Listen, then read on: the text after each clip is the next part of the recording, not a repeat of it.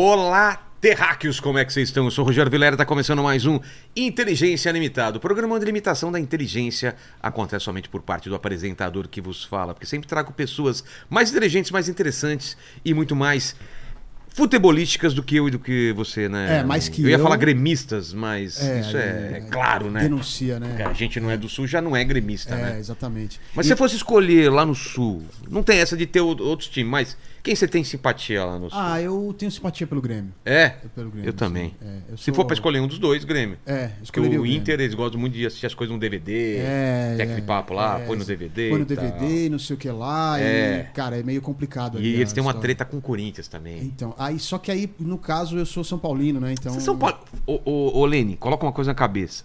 Você não é São Paulino. O que, que tá acontecendo no São Paulo? Você nem sabe. Olha, eu. Foi eliminado pra quem? Putz, eu acho que foi. Se ele não, Não sabe pra quem foi eliminado, não é São Paulino, cara. É- eu só sei que é o Rogério Senna ainda, né? Isso, O acertou, acertou. o Posso dar uma dica pra ele? Dica. Você quer uma água? Nossa. É, água santa.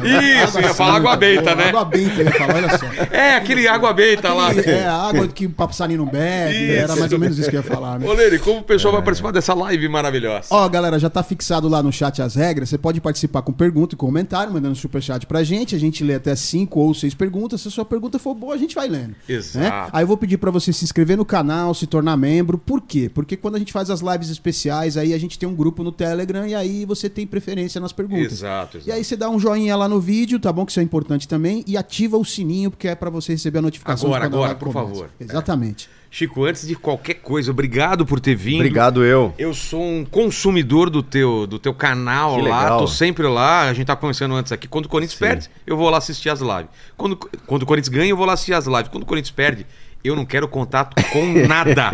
eu nem entro no Twitter porque é só gente me zoando.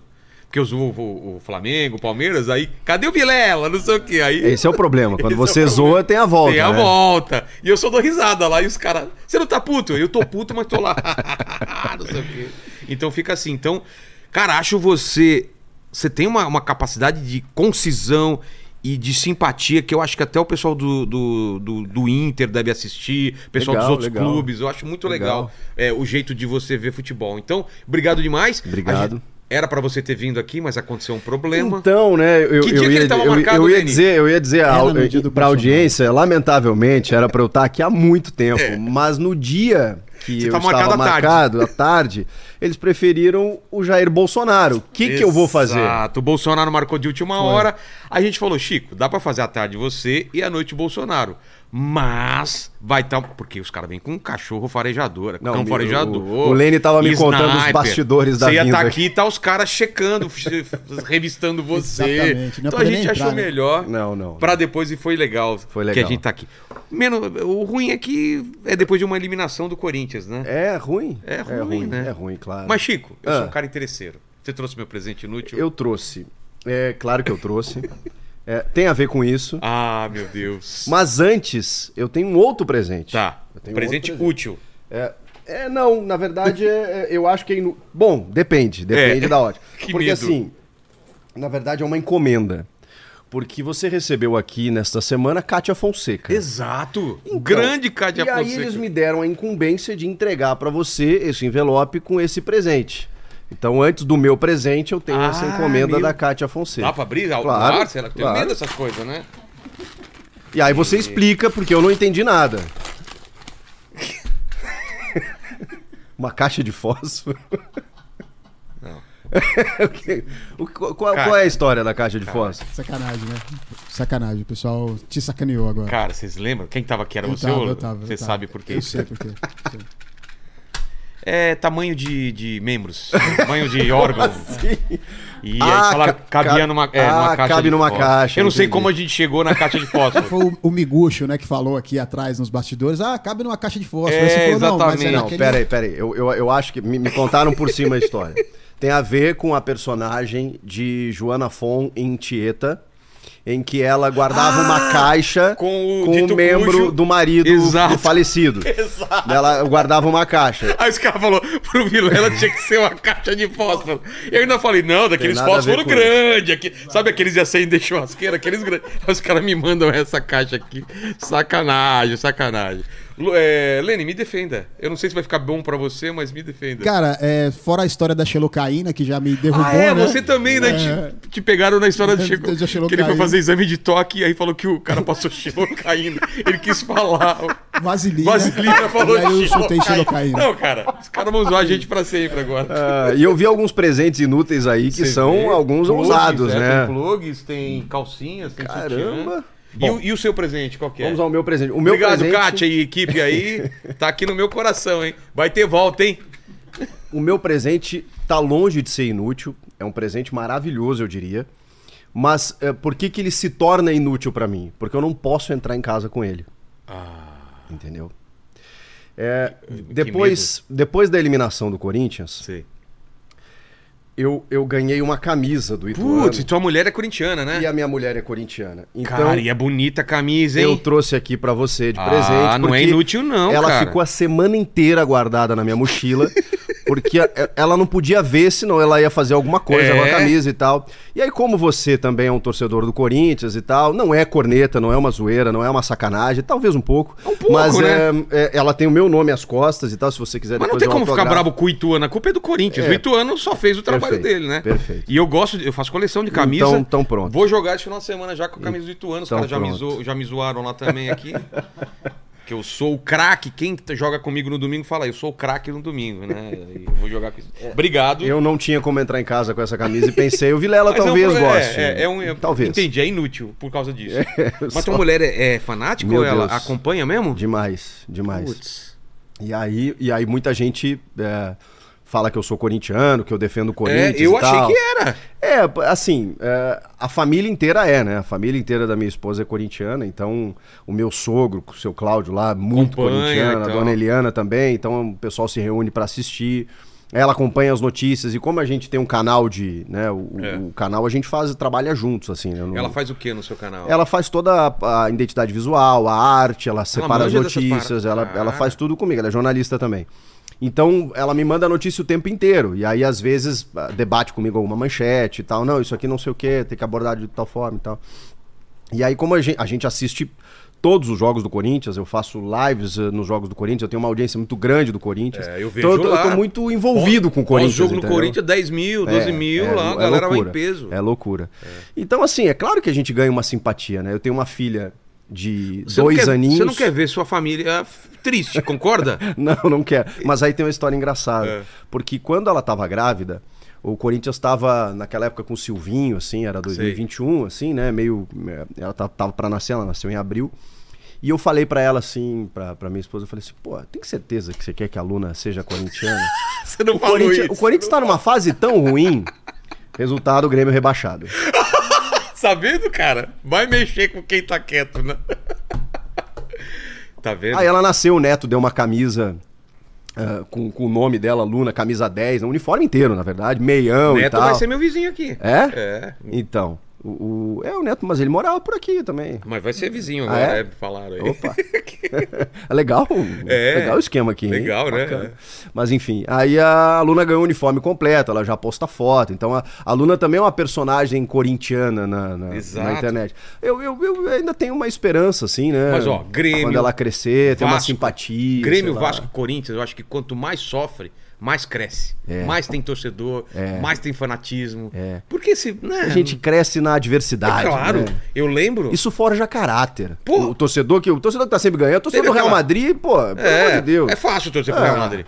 Meu pai, eu lembro, é, quando que foi a quebra do tabu? 77? Isso. Eu lembro perfeitamente. Eu, eu tinha sete anos de idade, meu pai pegando um chevette com a bandeira do Corinthians, assim, a gente. Eu morava em São Bernardo, lá na matriz, a gente todo um parou, todos os carros comemorando o Corinthians. E meu pai lá, olha só. Quebra de tabu. O tempo todo que ele passou sofrendo. Então, assim, meu pai passou sofrendo. Falou que jogo contra o Santos era um sofrimento, assim. Que, Com a década sem vencer. que só tomava pau com o Pelé, Pelé jogando. Pra muitos, esse título de 77 é o mais importante da Exato, história do clube. exato. Mais do que o Mundial. Não, aquele gol lá foi eternizado, então, né? então, então, assim, é, na, na dificuldade, o torcedor do clube que tá, tá, tá na ruim, assim, ele, ele Mas cresce, né? pai- Mas é mais difícil pra criança. Mas né? é isso que eu ia falar. Eu, como bom pai, não quero que meu filho sofra, né? Não quero que Normal. ele seja zoado na escola. Normal, ele também tá com não. 5 anos, né? Cinco, tá e ele na já fase... viu dois títulos do Corinthians. Um na barriga da, minha, da minha mulher. E outro, aquele jogo contra o Fluminense no Brasileiro, que, que o Corinthians foi campeão brasileiro, a gente tava lá também. Então, meu filho não viu o Corinthians perder. Esse domingo, não consegui levar ele. Aí o Corinthians perdeu. Então eu acho que, Ah, tem uma coisa tem uma aí. coisa aí. É, a Luna vai estar mais próxima aqui do. do e, o- e o meu filho que tá vindo agora, que a minha esposa tá grávida de novo. é, eles vão estar mais próximos do, do estádio aqui, Uhum. né? Então, claro que vai ver o, o pai acompanhando o Grêmio na televisão, eu assisto todos os jogos do Grêmio em casa. E aí é muito engraçado, a minha mulher é muito. Muito safa, né? Porque aí, às vezes, eu, eu, eu comemoro o gol, ela já olha pra Luna, porque a Luna já olha pra TV e ela grita gol, ela É? fala futebol, ela chuta a bola, ela, ela tá no meio, né? E aí a minha mulher olha pra ela, gol do timão, filha, gol do timão. E é o Grêmio que tá fazendo o gol. E ela, gol do timão, gol do timão. Eu falei, não sabe. "Puta que pariu." Vai ser difícil. Vai ser difícil, não tem jeito, não tem jeito. É todo mundo corintiano. É, é. Temos aqui o, o, o Lene, que é um São Paulino, São Paulino e, o, praticante. e o Paquito, que não é nada, né? É um palmeirense É, eu também. sou palmeirense não praticante também. É. Eu- mas eu descobri que é melhor que eu não assista os jogos do Palmeiras. Que depois que eu parei de acompanhar, que o Palmeiras começou a ganhar, Começou a ganhar absolutamente tudo. Olha Pô, então campanha, Paquito, Olha não veja jogo do Palmeiras. Aliás, é, veja o próximo jogo contra o Ituano, por favor. Você Vou isso pensar no mim? seu caso. Faz por mim? Eu vou pensar no seu Vamos caso. fazer esse teste. Pô, jogo Sim. decisivo, Jogo tem que decisivo. ver, pô. Ai, cara, isso seria muito bom o Palmeiras perder, porque é a, Pô, a, essa a camisa vai fica- ganhar, vai ganhar outra, outro... É outra dimensão. Porque outra é a vergonha dimensão, né? compartilhada, né? Isso. O Corinthians foi eliminado, ficamos tristes. Aí os, os São Paulinos zoando. Aí os Isso. São Paulinos foram eliminados. Aí os palmeirenses zoando. Aí se o Palmeiras é eliminado, aí todo mundo fica na. Paulistão, a zebra tá solta, né? É porque a regra do Paulistão, ela, ela, ela dá nisso, né? É, mas eu, eu, eu vejo muita gente criticar o regulamento, eu não acho ruim. É que, É porque assim, assim, o, o, ó, o, o, grupo do Corinthians era o mais fraco, só que ele não jogou contra os times Sim, do grupo dele. sim. Então ele faz, na teoria, menos ponto do que os outros. Não, e é triste que o Palmeiras e o São Bernardo, por exemplo, É. foram as duas melhores campanhas, já tiveram que se matar nas quartas. Então, o São Bernardo era um time que podia Exato. bater em mais grande, Tinha que ser- em, em algum clube outro. Terminou, outro clube grande. pega o primeiro contra o É, quarto. o ideal É. seria, mas eu também acho que, enfim, eu acho que é um regulamento diferente, interessante, propiciou esse grande jogo entre Palmeiras e São Bernardo já nas quartas. É. Eu, não, eu não tenho tanta divergência assim. É mesmo? É, e agora, né, porque eu acho que é incompetência do, do, do- Corinthians e do São Paulo E do não ter Santos. avançado, né? E do, do Santos que nem foi, Santos né? Nem se fala, né? Nossa, quase Terceiro ano seguido. Terceiro, Terceiro ano seguido que eles não, vai. chegam no no mata-mata. Nossa, cara. Então tem alguma coisa errada, né? É, a gente falou muito durante a Copa aqui se o, o, o futebol não tinha que dar uma, uma mudada, porque tá difícil é, vencer, a, a, a qualidade vencer. Tem que ser uma qualidade muito grande, muito dinheiro, para vencer o, aquele futebol de transição rápido, de força física e tal, ainda mais com cinco substituições. Então, assim, você não acha que é, antigamente os times melhores ganhavam mais do que hoje em dia? Hoje em dia tá muito parelho por causa disso? Total. Um time que treina e tem um, um conjunto e não sei o que, e, e destrói e, e- e joga na- pela, pela bola do jogo. O Carilli fez muito isso, né? É, hoje a gente fala de zebra, mas na verdade É? é, tá cada, a distância está cada vez menor, né? É, porque o, o- o futebol ele virou muito estratégico, é, tático, de força e de velocidade. É. Então, se você tiver jogadores que saibam desempenhar é, todo esse processo, a habilidade ela fica em segundo plano. Exato. Mas aí você tem, enfim, tem ainda os diferentes que conseguem, né, eh, fugir dessa retranca. Ou quando, ou ou- quando tem um time com muita gente diferente. Isso, né? A isso. gente tava com o Oscar ontem aqui, né? Grande e aí Oscar. a gente falou pro Oscar. No basquete é muito difícil um time é, Ah, pior impossível. ganhar do melhor. É, não exato. tem como. Aliás, em qualquer esporte, É. o futebol é o que permite isso. É legal isso, mas eu acho que a gente tá, tá maltratando o craque, maltratando o- a, a qualidade um pouco, né? Não sei se, sei lá, mudar um pouco a regra do impedimento ou.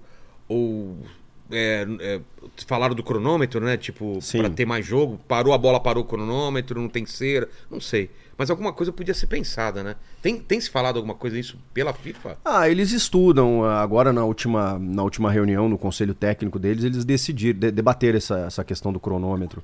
Mas eu acho que é uma coisa mais da cultura brasileira, sabe? É? pô, eu tava vendo ontem Liverpool e Real Madrid. A bola não para. Uma bola não para. O Liverpool precisando do resultado, mas cada vez que é ficando dif- mais difícil, né? E você viu o Real Madrid eh, eh, não, não sentado no resultado, É. não sentado A na vantagem. isso, Os caras vão fazendo um, vai dois, É três. isso, os caras vão lá pra mais, empatar. vai. Não, É. vamos aqui, ó, vamos segurar. Aqui, por quê? E aí, aí, aí a gente tem uma outra realidade, né? Lá, o, o, Jürgen Klopp tá, sei lá, sete anos uh, no, no Liverpool. Ele não vai perder emprego, ele pode até sair no final da temporada, É. mas ele não vai perder o emprego por conta de um jogo ou não. Aqui no Brasil, o cara ganha muito menos do que o Klopp lá, e ele sabe que se ele perder o próximo jogo, ele tá demitido. É. Então o que, que ele faz primeiro? Ele joga pra não perder. É, E aí exato. você cria um futebol de antijogo, um futebol mais retrancado, um futebol mais é, que amarra o jogo. é, e aí a coisa não acontece. Porque aquele técnico ele, ele tá pensando mais no emprego dele do que necessariamente no espetáculo. E os Ontem- jogadores também. Isso. Para Ontem você via dois times, cara, jogando solto, Putz, leve. É tão gostoso ver É, isso. é, é outro, parece outro esporte. Mas aí tem um contexto inteiro. Por na- isso que mata-mata é tão emocionante. Exato. Porque os caras vão pra cima, não, não é um jogo de, de ponto corrido e tal. Eu vi, juro que eu vi teu vídeo explicando a próxima, o como vai ser os mundi, o Mundial de Clubes. Né? Assisti duas vezes, velho. É, é muito confuso, cara, É. como vai ser. Mas eu, eu, eu vou. A gente vai falar sobre isso, mas é, o que aconteceu com o Palmeiras, o que aconteceu com o Flamengo, o que vem acontecendo com os times desde Corinthians, que foi o último que ganhou o Mundial, por que, que a gente não consegue mais ganhar? Ou nem chega na final do Mundial? É por causa dessa coisa de estar mais é, nivelado? Porque aí um time árabe vai lá e ganha do Palmeiras, um outro time africano e tal. O que, que tá acontecendo? É difícil explicar. Eu- eu- primeiro que tem uma questão econômica, né? A- a- a- claro que não, não, não vale pro Al Hilal, no caso, contra o Flamengo. Mas quando a gente bate lá e pega um europeu, é muito difícil porque, enfim, os caras pegam os jogadores daqui e levam pra lá e eles são os, os, os- os destaques lá e aí eles têm esse, é, é, essa possibilidade de ter um elenco, enfim, aí os caras ainda dizem que ele não- eles não jogam a vera o Mundial, mas é, mesmo sem, sem ter a, a real competitividade, os caras têm uma qualidade muito superior. É, e a gente, a gente acha que tem que frequentar mais esse Mundial. A gente tem que bater lá mais vezes. Nos últimos anos a gente até foi com. Vejam o Palmeiras. O Palmeiras no primeiro ano não deu um chute. No É segundo, já chegou na final com o Chelsea e já foi pra prorrogação. E não fosse um pênaltizinho lá do, do, do Luan, do zagueiro, né? e com- o Corinthians, cara? E o Corinthians venceu. Foi lá e ganhou. É, foi lá e venceu. O São Paulo, cara, eu acompanhei o São Paulo. São Paulo. Cara, São Paulo, três mundiais, né? É, não, é sacanagem. Essa época era, era, era O complicado. torcedor do São Paulo deve pensar assim, caramba. O que, que O aconteceu? que, que né? aconteceu? Exato. É, o São Paulo teve uma queda. Mas assim, tem a questão econômica. É, e tem também o fato de que o, o Al Hilal, por exemplo, o futebol globalizou muito. É. Os clubes sauditas, os clubes Chama eh, dos Emirados Árabes, também estão contratando gente que jogavam até ontem na Premier League. Você vai ver daqui a pouco a Liga dos Estados Unidos. É? Tá todo mundo indo pra lá, o investimento tá muito alto, os caras estão crescendo, eles já faturam hoje mais do que a Liga Brasileira. E quando eles Flávio- começaram, O Flávio Augusto falou aqui que é o, é o esporte jamais praticado nos Estados Unidos, Então, cara. Sa- você eles não entram disso? pra brincar. Eu não sabia disso, cara. É o esporte mais praticado. Falei, mais do que basquete, mais do que futebol Eles americano. lotam todos os estádios. É, a, a- a NBA e a, e a de beisebol ainda são as ligas que mais faturam. Ah, sim. Só que hoje o futebol já tá chegando, cara. É. Já tá chegando nesse caras não nível. brincam, e né? faturam mais aqui no Brasil, que nós temos o país do futebol. Os caras começaram há uns 20 anos, É. assim, uns 10 anos mais é, é, com valer, investimento pra valer. E agora a coisa tá acontecendo. Você vai ver daqui a pouco, cara. Quando globalizar mesmo, vai ser difícil ganhar de um time da, da, da Liga Norte-Americana. É verdade. Então, assim, o futebol globalizou, o Al Hilal contrata gente que a gente às vezes não consegue contratar, porque os caras têm mais dinheiro. Esses sheiks aí estão investindo em clubes europeus. É. Então é onde está o dinheiro. E, e a gente ainda tem aqui Flamengo e Palmeiras, que são os ditos ricos aí, os, os ricos do futebol brasileiro, e que mesmo assim não conseguem é, competir com eles lá. Eles dominam aqui, porque estão muito acima. E lá Isso. fora eles têm um choque de realidade, né? Por quê? Porque o, o Gabigol e o Pedro, por exemplo, não conseguiram jogar na Europa. É. Então aqui eles têm um nível muito alto, mas eh, o Gabigol teve oportunidade, cara. Pô, jogou na, na- em Portugal, ele não conseguiu corresponder em Portugal e nem na Itália. É, o, o Pedro também não conseguiu jogar na Itália, bateu e voltou. E a gente tem vários exemplos. E não tem problema. O cara É, pode vir aqui, ser ídolo aqui, tá tudo certo. Mas eu tô falando no nível. Por que, que esses jogadores que têm um nível eh, muito bom aqui não rendem na Pô, Europa? eu lembro quando o Hulk chegou, era um monstro, né? O cara destruindo, fazendo aqui o Soares, né? É, chega aqui, putz, os caras Sobram. destroem, sobra, Sobram. sobra, sobra. Então, é, eu, eu- acho que o nosso nível é bom, é legal, assim, pro, pro que a gente tá acostumado, mas ainda não dá pra comparar. É. Ainda não dá pra comparar. E tá difícil a gente ganhar também uma Copa do Mundo, né? É, tá bem difícil. Esse foi doloroso pra caramba, Nossa, porque a gente doeu. sentia que, Essa doeu. Cara, essa foi a primeira vez que eu trabalhei mesmo, assim, fiz jogo a jogo, comentário, não sei o quê, e doeu muito, cara. doeu. Mas é, é curioso, essa Copa pra mim provou que não tem receita, cara. É? Por quê? Porque olha, olha a- o roteiro da Argentina. Putz, é mesmo, contestada, perde o primeiro jogo. O, o Lionel Scaloni, um técnico completamente inexperiente, É. que foi ficando. Olha o Ramon Menezes aí. Se a CBF não encontrar um técnico, cara, é, e ele daqui a pouco con- con- consegue resultado, eu, eu não duvido nada da CBF. É. E, e- e a CBF, e, e aí a gente tem aquela coisa da tendência, né? É, é, em determinado momento aqui no futebol brasileiro, quando surge o Carilli especialmente, eram os auxiliares. É Vamos verdade. promover os auxiliares, depois os estrangeiros, depois volta os medalhões. É, Sempre tem esse. Não, esse- e esse- português, já tá acabando. Isso. Cara, Portugal não é tão grande assim pra ter tanto técnico. Os caras chamam o português, ele nem é Isso. técnico. Resolve Ah, aqui. Chama ele. E aí, o Lionel Scaloni, bom, o, o Duílio citou o exemplo do Scaloni quando contratou, quando efetivou o Lázaro, né? Ah, vejam só a Argentina. Então isso cria tendência. Eh, o Scaloni não era, não era um técnico assim afirmado. E de repente o cara faz um baita trabalho, ganha a Copa América, ganha confiança, os caras deixam. E aí tem um gênio que carregou o time nas costas. Ah, você teve lá o Depou que jogou bem, o Di Maria que ficou fora de vários jogos, mas decidiu a final. É, é, mas uh, é uma coisa assim, a gente tava tão fechadinho, É. tava tudo né, bacaninha, a gente fez uma baita eliminatória. Uh, Tava tudo certo no roteiro da gente. o, Ali- não o Alisson pra- não tinha, não tinha ido uma bola no gol dele, aqui foi É. e entrou. Cara, muito estranho. Muito estranho. É que nem a Copa do, de 82 também. Tem, tem coisas que não dá pra explicar, mas eu acho que cada vez mais difícil agora. Né? É. Próxima geração. Ma- Mas, assim, já, já teve. A Argentina já quebrou um- uma, uma sequência aí, né, de, de vários títulos europeus que. Ah, um sul-americano. Mas também com, com um cara ah, fora da curva, né? Que era, É, o, que era o Lionel exatamente. Messi jogando talvez a sua melhor Copa aos 35 anos.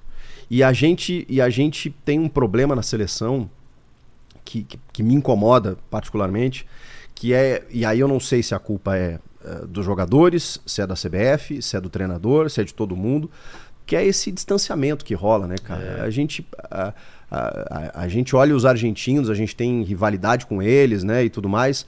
Mas eu, eu, eu fiquei com uma inveja, assim, eh, doída, cara. Porque, porque a festa que os torcedores fazem, eles são apaixonados pela seleção. A gente não tem isso no Brasil. A gente não tem isso. Perdeu isso. E aí, por que que perdeu? Aí a gente tem que olhar para a origem. Aí a, a gente vê jogadores comprometidos, joga... a gente não tem o mesmo, o mesmo exemplo.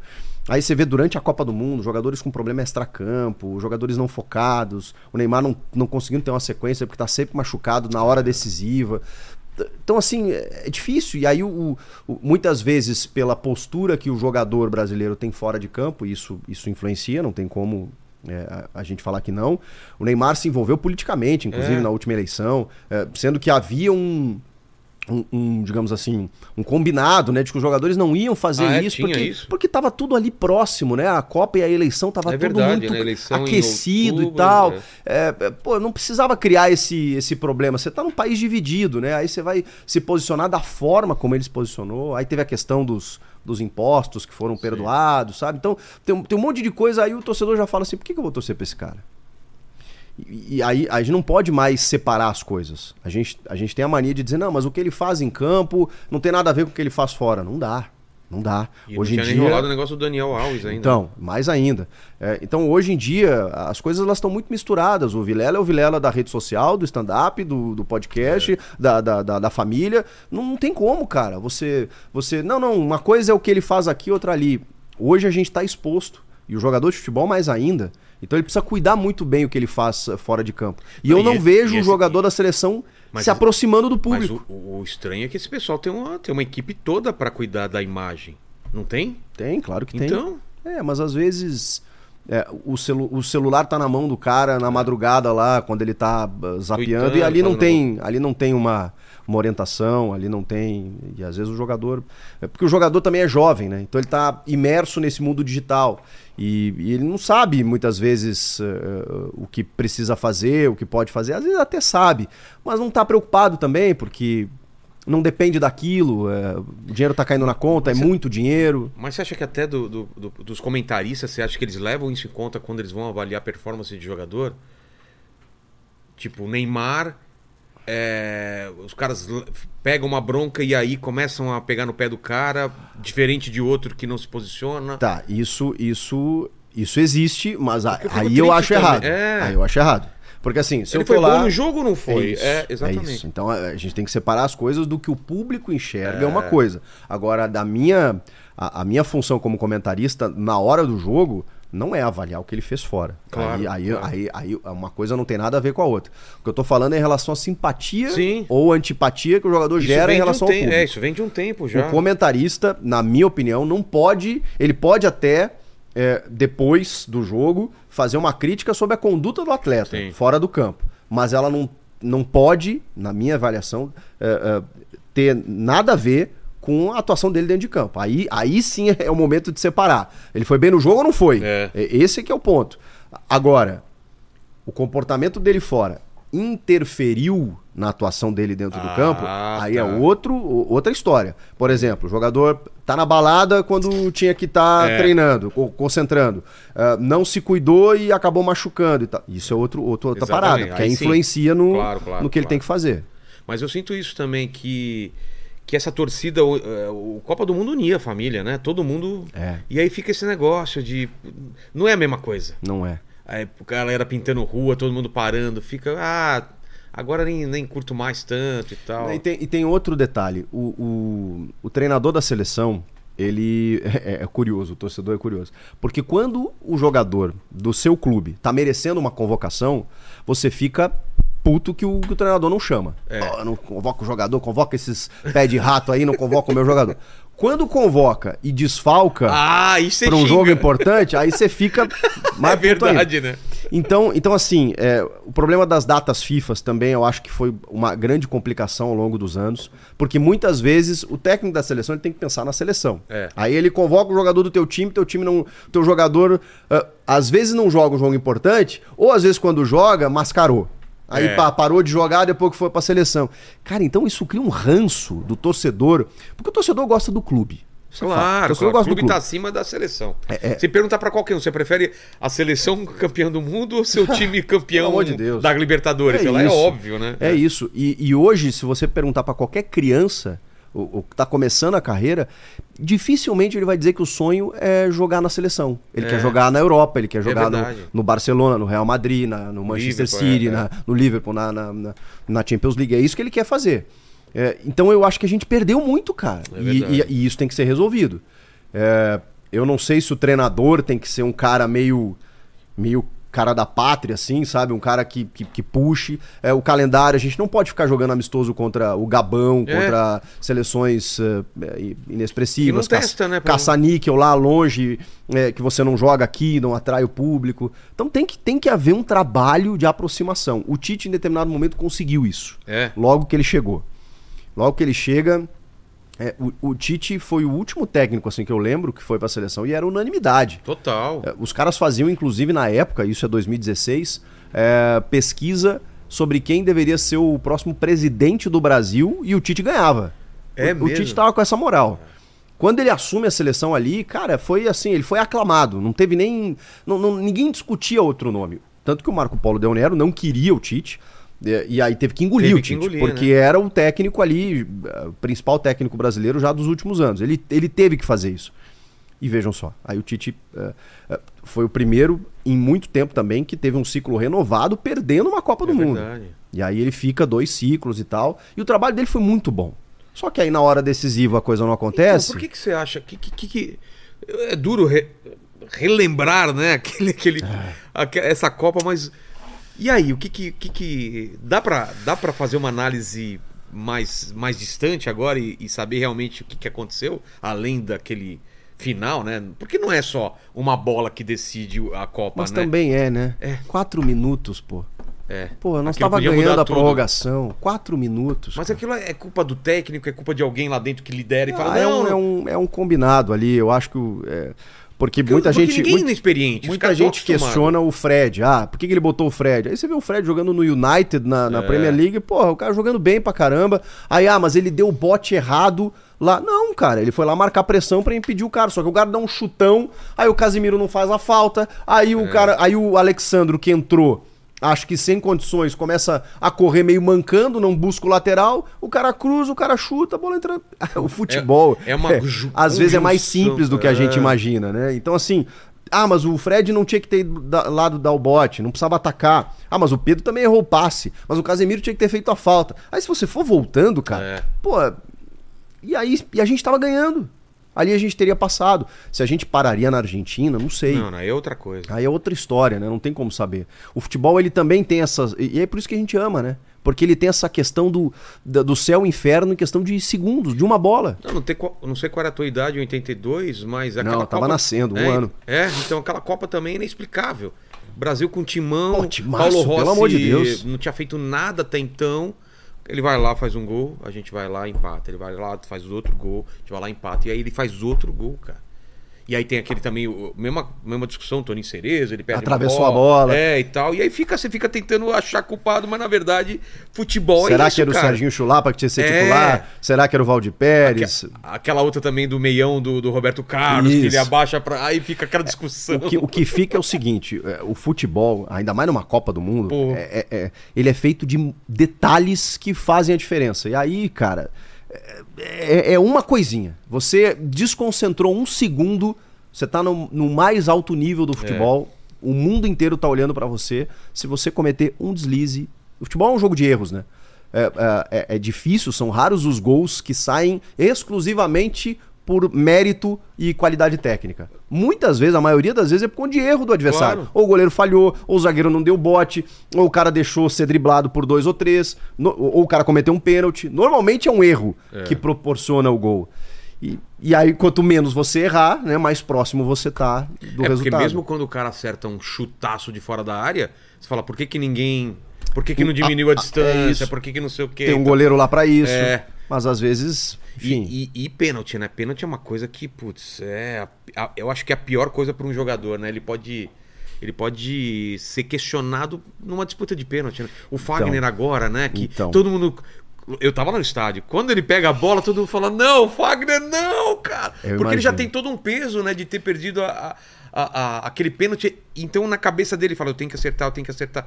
Então, não é só a qualidade do cara naquele Não. momento. É... E muita, eu odeio a frase de que pênalti é loteria. Não. é loteria. Não, porra, aí você ouve o Jefferson Se fosse assim, coloca qualquer um lá pra bater, né? Você ouve o goleiro do Ituano dizendo, a gente estudou eh, todos os batedores. E, e aí eu fico imaginando o goleiro quando o Fagner vem bater. É. Ele já sabe que o cara tá pressionado. Ele já sabe que o cara perdeu um pênalti eh, faz pouquíssimo tempo numa decisão. Ele pode esperar um pouquinho mais pra pular, porque sabe. E que- ali, assim, eu, eu- eu- é, é difícil para o jogador, imagino, né? Ter que ouvir comentarista que não jogou bola, que não tá lá dentro, ficar fazendo uma análise. Mas enfim, o futebol a gente vivencia o tempo inteiro, é a nossa função também. Não, e Mas- a argumentação dele eu concordo também. Ele falou que bateu pra não deixar o moleque bater. O cara tinha acabado de, de ser promovido e já vai entrar numa dessa que pode decidir. Eu também entendo isso do Eu Fagner. também entendo, mas o, o que me incomoda é, assim, o jogador profissional ter dificuldade de bater pênalti. É. Que é o que faz, falam do Dudu, por exemplo, do Palmeiras, que sempre acaba saindo antes, porque ele realmente não tem um bom aproveitamento. É, assim, você, você é um comunicador, comediante, um cara super inteligente, você faz várias coisas. Tem coisas que você não faz todos os Claro. dias, mas você tem que saber fazer. É, na minha área de, de jornalismo, é, eu, eu tenho, tem certas situações, o jornalismo é muito amplo, tem- que eu não faço o tempo inteiro. Mas em determinadas situações eu vou me deparar com alguma coisa que eu não faço sempre, mas que eu vou ter que saber fazer. O que eu quero dizer com isso? Cara, jogador profissional. E se é- o ele sabe Fagner que em algum momento vai ter que bater pênalti. é isso. Se o Fagner sabe que ele tem um, um histórico ruim, que ele não sabe bater pênalti, tá, tudo bem, não bate. Não é o principal batedor, ah, não bate em disputa de pênalti. Só que, irmão, quando vai pras alternadas, uma hora vai precisar de você. É. Então, assim, chega mais cedo. Pode até nem ser o tempo todo, mas você sabe que vai, vai para um jogo decisivo, chega mais cedo e começa a treinar Tem e treina. possibilidade de ter disputa de pênalti? O cara é jogador, como é que ele não sabe bater pênalti? Jogador profissional. Como é que não sabe bater pênalti? Isso não, isso não entra na minha cabeça. Que o jogador. é, Eu sei que ali a perna pesa. É, tanto que O o, psicológico o Fábio, afeta. o Fábio, o Fábio perdeu. O Fábio também perdeu, que é um É, exímio que- batedor. Acontece. Agora, você. eh, Eu até nem sei, tá? Se o Fagner não treina. Mas, pô, cara, não pode jogador profissional. Ah, não, eu não bato pênalti. Não, pera aí, irmão. Uma hora você vai precisar bater. É da, é da função dele, É a entendeu? mesma coisa de um bombeiro falar, putz, cara, tem tipo de fogo que eu, Isso. eu não sou tão bom Não, nesse esse tipo de aí- fogo. É, esse fogo Vai assim, você, vai você. Se fosse um fogo mais assim, vertical, eu iria, mas esse quando entra assim muito dentro dos cômodos, aí eu já não Irmão, me sinto à O vontade. pênalti faz parte do jogo. Você tem que saber bater um lateral, você tem que saber cobrar um Mas eu, pênalti. eu não bateria. Eu, se fosse jogador de futebol, chegava assim sabe e falava, que o- cara, eu tô com uma cãibra aqui, cara, eu não vou bater não. Sabe que o Denilson conta a história maravilhosa, né? Da Copa de 98. E aí? Que o, o, o- ele, é, ele, ele entrou muito bem no jogo, né? Brasil e Holanda, semifinal, Copa de 98. Ele entrou muito bem no jogo e às vezes tem muito disso, né? Terminou o jogo, o Zagallo começa a sondar os caras e o Denilson falou: Eu tô confiante, eu vou bater. E ele era o quinto. Tá. Ele era o quinto batedor. E aí os, os caras começaram a bater e tal. O Tafarel pegou um e não sei o que, e começou aí. Aí o Roberto Carlos começou. a- Daqui a pouco é você. E aí, mano, ele começou a sentir uma. uma ele Peso. falou: Caraca, mano, uma hora eu vou ter que bater esse pênalti. E aí começou a vira, vira, vira, até que o Tafarel pega o quarto e não precisa do quinto. E aí ele fala que até hoje ele agradece o Tafarel, porque. Imagina. Ele terminou o jogo com confiança em alta. Vou bater. É. E às vezes tem muito disso, né? E aí quando começou ali, porque aí o Brasil podia cair fora, né? Claro. E aí o Tafarel acabou salvando a pele dele, né? E- e- é muito louco isso. E comentam isso do Neymar, que ele nem chegou a bater, né? É, porque aí Colocar o melhor batedor no começo, não é? É, eu até assim, discussão. eu- O que que você essa acha? discussão, essa discussão do melhor batedor tem que abrir, eu acho que ok, porque seja, mas olha o Fábio Santos, É. o Fábio Santos errou. Ah, o que que eu acho, tá? Se você não quer deixar, não quer abrir com o primeiro batedor, ou tem outro cara que tá com mais confiança, ou enfim, ou você quer deixar o cara para um pênalti mais decisivo, é, não existe nada na regra que impeça de você inverter a ordem. Na- enquanto tá rolando. É isso, não, não tem uma ordem pré-definida. tinha que ter definido, hoje em dia Isso, não tem mais. precisa mais. É. Então, assim, no momento que o Marquinhos vai cobrar, se, se, se tá ali nas disputas e se sabe que o Marquinhos, ao errar, o Brasil tá eliminado, ali é o pênalti decisivo. É. Ali tinha que ser o Neymar. Porque ali você precisava continuar no jogo. Exato. Aí o Marquinhos bate o quarto e o Neymar nem bate, não É. bate nenhum. Então, é, ao menos assim, não quer abrir a cobrança, é, porque aí o, o- o Rodrigo, né, que é, acaba perdendo o pênalti também, é, tudo bem. Mas assim, no momento em que, cara, ferrou. Se, se a gente perder, tá fora, bota o teu melhor, porque ali tu sabe que o cara não vai perder, entendeu? Exato, exato. Não, mas é. Cara, futebol é, é legal por causa disso, porque a gente fica discutindo. O nada e. Nada eterno. e Minha mulher não volta. entende. Assim, você assistiu o jogo, não sei o que, você tá vendo o pessoal falando sobre o E jogo. é por isso que a gente tem emprego, né? Porque a gente fica horas e horas em mesas redondas debatendo. Não vai levar pra lugar nenhum, porque Aquilo. na semana seguinte é outro time, é outro. Futebol é o quê. impressionante. cara, mas é uma Assunto paixão. não né? falta. Mas é uma paixão absurda. É muito louco. Você era de assistir as mesas redondas quando você era moleque? Puta, direto. Eu sou da época do cartão verde, né? e eu, eu- tinha uma TVzinha. também. Eu tinha uma TVzinha sempre Toshiba 10 polegadas, preta e branca, que ficava do lado da. Ah, não, a sempre Toshiba essa já era colorida. Porque tinha umas outras que tinha rádio junto, lembra? Umas Lembro. TVzinhas. Eu tinha uma colorida que era preta e branca, bem pequenininha, uma laranja, assim, ou vermelha. É, não, a minha era uma, era uma begezinha, Tá. compridinha. que Ah, tinha, sei, sei. Tinha um tubo comprido Sei, sei. de 10 polegadinhas. Assim. daí. Ficava do também. lado da minha cama. E eu, pô, domingo à noite, cartão verde ali com o Trajano, Juca Kifuri. Deixava lá. E, e eu adorava porque, assim, é, a alegria do torcedor gaúcho é ver o time sendo falado aqui no eixo Rio-São Paulo. Ah, é? Puta, era demais, entendeu? Quando você via que o, que o Globo Esporte, que o Cartão Verde, que os, que os caras daqui começavam a falar, o apito final do, do- da Bandeirantes com o Luciano do Vale começava a falar de Grêmio lá, eu ficava louco. E eu, e eu peguei essa época do Grêmio do Filipão dos anos Sei. 90, né? Que batia em todo mundo aqui, a gente achava. Pô, isso era, o- isso era o título pra gente, Claro, entendeu? tá, tá É, fazendo, fazendo barulho lá fora. e os né? caras fazendo matéria assim, olha o Grêmio do Filipão, o Grêmio tá chegando e tal, não sei o quê. Então, eu adorava ligar pra ouvir os caras falando do Grêmio, entendeu? Que os caras aqui estavam falando do Grêmio. A gente rompia fronteiras. Tem uma coisa meio, meio revolucionária, nossa. qual, é, assim. qual que é a tua história? Você nasceu onde? Porto Alegre. Porto Alegre e moleque jogar futebol, gostava Ah, de... joguei, joguei Brinco- na escolinha, na rua. Eu, eu, eu morava numa, num bairro que hoje é um bairro, você chega lá, um bairro super nobre, Ah, ma- é? mas na época que eu morei era uma rua de paralelepípedo, tinha um cortiço do outro lado, a gente jogava taco na rua, jogava bola na rua, eh, tinha um- uma escola na, na- na esquina. É, a gente tirava os tacos e as latinhas na hora que passava o ônibus, aquela coisa Era toda. latinha de- Coisa de óleo De, que de azeite, usava? é, De de, azeite? óleo, de azeite e tal. Pra derrubar bolinha de, de tênis ou uma bolinha de, de frescobol mesmo, é. de borracha, né, que se vendia. É, três pra trás. É isso, essa coisa. entrega o taco. Puta, eu, eu, eu cresci assim, né? Hoje em dia não, é, é difícil acontecer isso. Mas na rua ali, pé no chão, jogando bola. Aí. é, Qual foi a primeira Copa que você viu? Você a lembra? primeira foi 90. 90. Eu tá. tinha 8 anos. 8 para 9 Então, anos. já, lá de 94 já foi campeão. então- Porra, não, a de 94 foi a Copa que eu esperei, assim. Eu É. ia pro colégio chutando uma pedrinha. e eu, e eu, eu- eu- meu, meu objetivo era chegar com a pedrinha no, no- na Ah, aquela- escola. aquelas coisas que você faz uma aposta pra você Isso. mesmo, né? Deixava a pedrinha quando eu ia pra aula, quando eu voltava dava, pegava a mesma pedrinha e Ah. voltava chutando até em casa. Que legal. E dava, tipo, uns 15 minutos a pé, assim, Pô. sabe? Atravessar a rua, pô, era difícil, ter que chutar pra chegar do É. outro lado e tal. E aí eu ficava pensando na. Eu contava os dias, cara, pra chegar à Copa de 94. Porque eu tinha Que 12 pra demais. 13 anos. É, né? melhor época, né? E aí colecionava álbum, eh, revista, porque era, era outra parada, né? Não tinha internet, não tinha É. nada disso e tal. Era gostoso demais. Romário, Bebeto. Putz, que geração, né? Ah, cara? essa aí. é, A, a 94 foi minha Copa. A, a- a Copa que eu mais curti. Mas 2002 já era adulto e É, tal. você- imaginava que ia trabalhar com isso ou não? Quando você era não, criança? não, isso é muito Qual louco. que era a tua ideia? Não tinha ideia. Não era, tipo, quero ser o quê? Não pensava. É, é, não, não, não tinha Teus ideia. pais faziam cara. o quê? Os meus pais tinham uma. meus- os meus pais eram microempresários. Então eles tinham é, uma, uma loja, uma assistência técnica de telefone, ah, fax, secretário Telefone eletrônico. fixo telefone fixo, eh, sem fio, ah, antes do celular. Tá. Então eles consertavam o telefone. Meu pai fez eh, curso de técnico eletrônica e tudo mais. A minha mãe atendia no balcão, eles trabalhavam juntos. E era uma loja que tinha duas quadras de casa ali. Então meu pai almoçava em casa, Sei. a gente voltava, a gente desde pequeno ajudava no balcão atendendo gente e tal, aquela coisa toda. Antes eles tiveram uma malharia.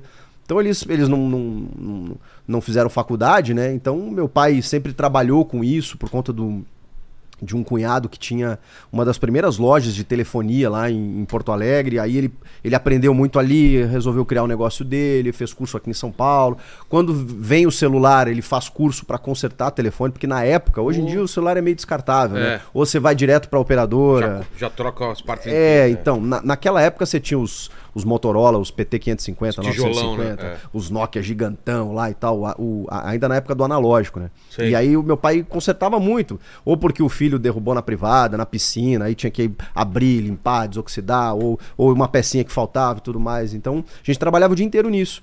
E o meu pai até queria que eu seguisse, né? Pra...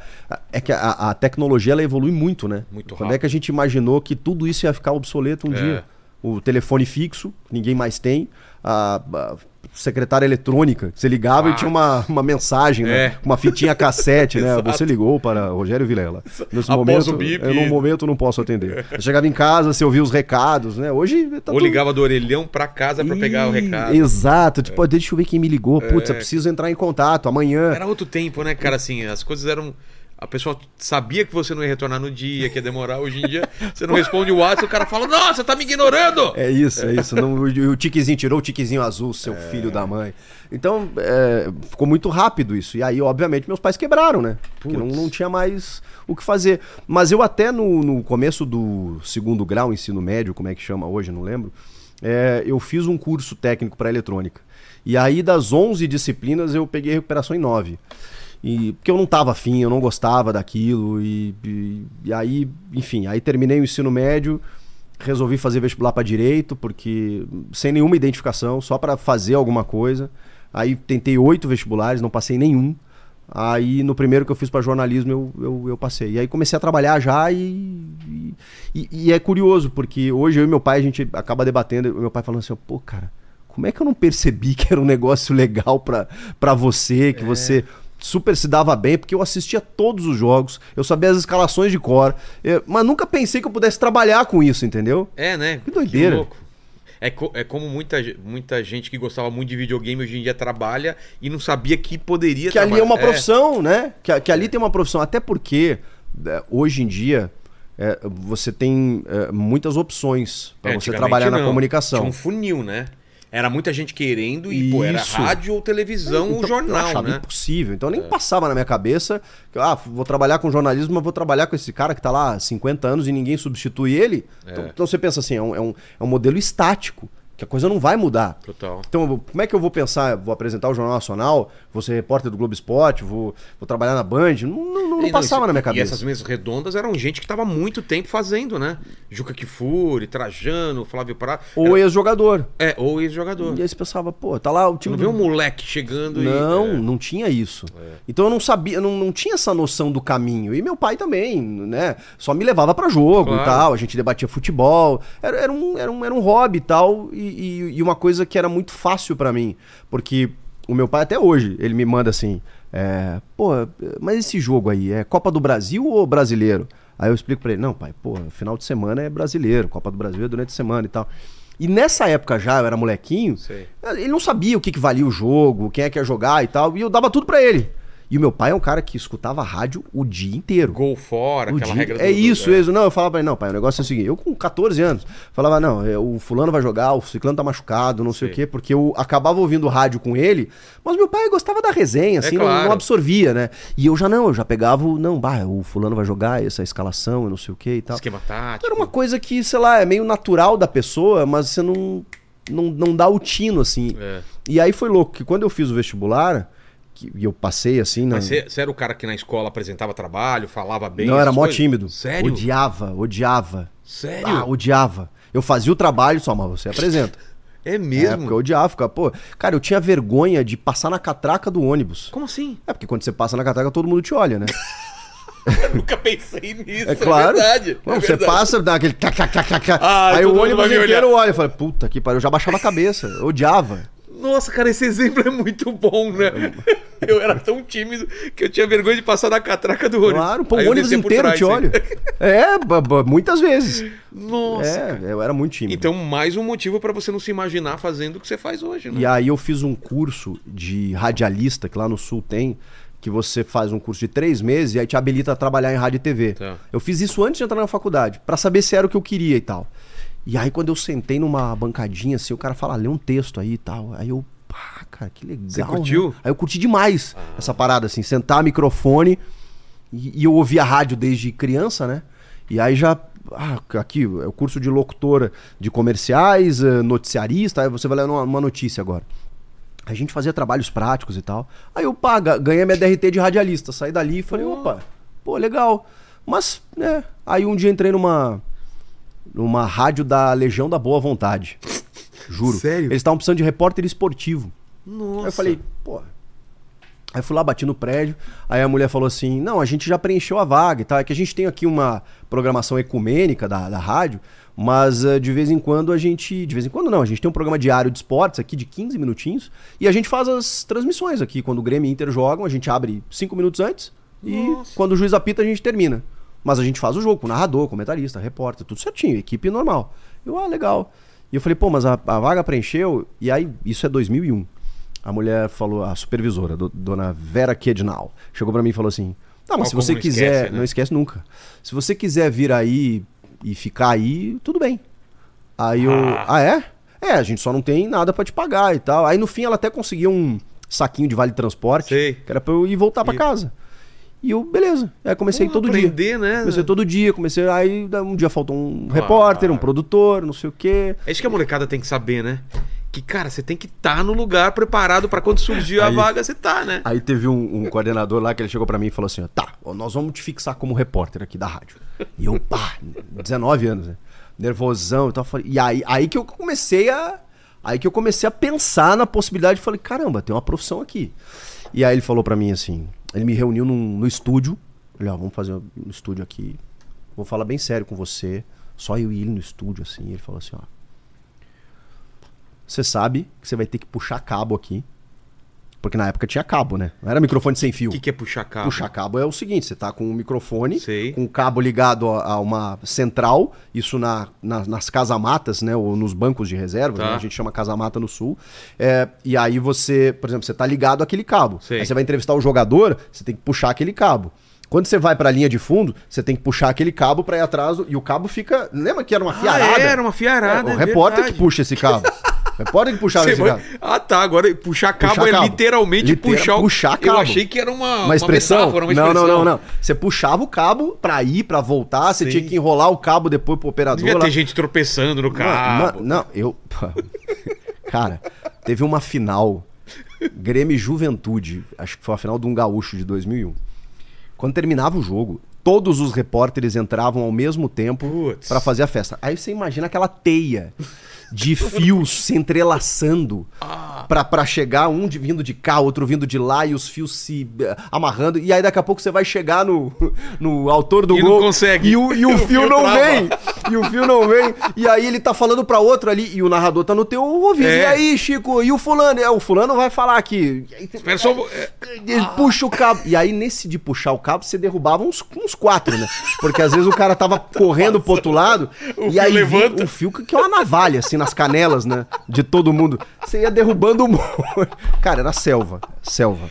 Era cada um por si, tipo. E aí o cara me falou isso, ó, você sabe que você vai puxar cabo aqui, você vai pisar no barro, você vai entrar numa Kombi aqui e ir pra Caxias do Sul, Bento Gonçalves. E eu achando aquilo o máximo. Claro. E ele achando que ele tava... eh, Tava te, te desestimulando. Falou, não, é pra isso e que. eu, e eu, não, não, eu sei, não, tá, tá tudo, é, não, mas eu sei. E aí ele falou, tu já te imaginou fazendo isso? E eu, a minha vida inteira. E era uma grande mentira. Mas, e aí ele falou, então tá bom, então você vai ficar com a gente aí. E foi assim que eu comecei. E gostou. Pô, aí eu não saí mais, né? Aí Putz. virei repórter eh, o ano inteiro ali sem você- ganhar um tostão. Mas lembra de algum erro, alguma coisa que você fez, assim, de, de- iniciante ou, foi tranquilo? Ah, cara, eu comecei fazendo torcida, né? Então eu ia Ah. pra torcida e aí ficava lá e os caras me chamavam e entrevistavam o torcedor. Então ali, Ah, ele meu, pode ali- falar qualquer coisa, palavrão. Nossa, ali surgia. Absurdo. Mas eu, eu não tinha menor, me- menor ritmo pra rádio, né? Então eu começava, e o meu pai, né, ouvinte de rádio, né? E a rádio mal pegava, porque era uma Ah. rádio, né? E aí ele falava assim: não, não, faz assim, faz assado. Chegava. Eu ouvia muito também nessa época, né? Então eu voltava pros, pros bastidores lá e falava: e aí? Não, não, você tem que. Só tem que ter mais gás, você tem que. Entendi. E aí eu aprendia técnicas né, de impostar a voz, de ser mais dinâmico no rádio, porque o rádio você precisa ser ouvido, né? E entendido. Não deixar silêncio, né? Isso, tal, e aí você vai pegando, né? Cara, foi- na verdade ali foi minha faculdade, É? né? Eu fiquei um ano ali e ali eu aprendi a fazer rádio, sem E ganhar dali? um real. Aí, aí eu tive que pagar minha faculdade, meus pais quebraram e aí eu tive que voltar pro comércio. Putz. Aí eu fui vender livro, fui vender, fui pra uma livraria chamada Siciliano, que é era da- a matriz era daqui de São É. Paulo, inclusive. E, e ela tinha um- uma loja gigante lá no Iguatemi, no shopping Iguatemi, e eu era o responsável pelo setor musical. Cara, e foi uma época maravilhosa, porque era o início do DVD. Então era o boom dos DVDs de filmes e de música. Pessoal comprando pra caramba. Então a gente tinha gôndolas lá, e, e aí foi onde eu, eu conheci mais eh, música, filme, me, me, me interei mais por, por, por essa questão e, e eu, era, eu era o responsável ali. Então, só que eu trabalhava 12 horas por dia, né? No shopping, né? No É. comércio, almoçava um sanduíche e, eh, eh, e ganhava 700 reais. Essa, essa era a minha vida. E ao mesmo tempo fazendo faculdade, né? Fazendo faculdade no outro período e tal, pra tentar eh, bancar alguma coisa. E querendo voltar pro rádio, mas não tinha espaço, né? É. Até que eu consegui um estágio no grupo RBS dois anos depois. RBS é a Globo de lá ou não? É. Tá. Mas na rádio CBN, Tá. que não, não se compara com a rádio CBN daqui. A rádio CBN de lá, ela tem uma programação local de duas horas. O resto eles transmitem em rede. E como a Rádio Forte lá é a gaúcha, eles não. Eles nem estimulam muito. Eles deixam a Entendi. CBN lá como uma repetidora do- da rede, no cantinho, mas era onde tinha vaga, né? Era onde tinha vaga. Fazendo o que lá? Era Você- produtor, Produtor. produtor. Então eu ficava, o, o apresentador ficava aí, eu ficava numa mesinha do lado, ligando pros secretário, defesa civil, prefeito, não sei o quê, botando no ar pra ele entrevistar. Um programa de geral, né? Entendi. Então era, tinha jornalismo geral e tal. E às vezes sobrava uma brechinha pra eu ler uma notícia e tal, uma agenda cultural. Aí eu, Tá. pá, aí começava a me soltar. Aí deu seis meses, eu fui pra Gaúcha, que aí é a rádio forte lá. Fiz geral durante uns três anos, cobrindo buraco de rua, entrevistando senador, fazendo de tudo. Mas teu foco ainda era voltar pro esporte ou você tava Era, satisfeito era com uma- aquilo? não, era uma Ah, ideia. tá. Pô, acordava 4 e 15 da manhã, eu, eu fazia um programa das 5 e meia às 8. Putz. Fiquei três anos assim, sem vida social, moleque ainda, né? Dormindo Quantos 10 da noite. época? Ah, tinha 20 e poucos anos, Ah, tá.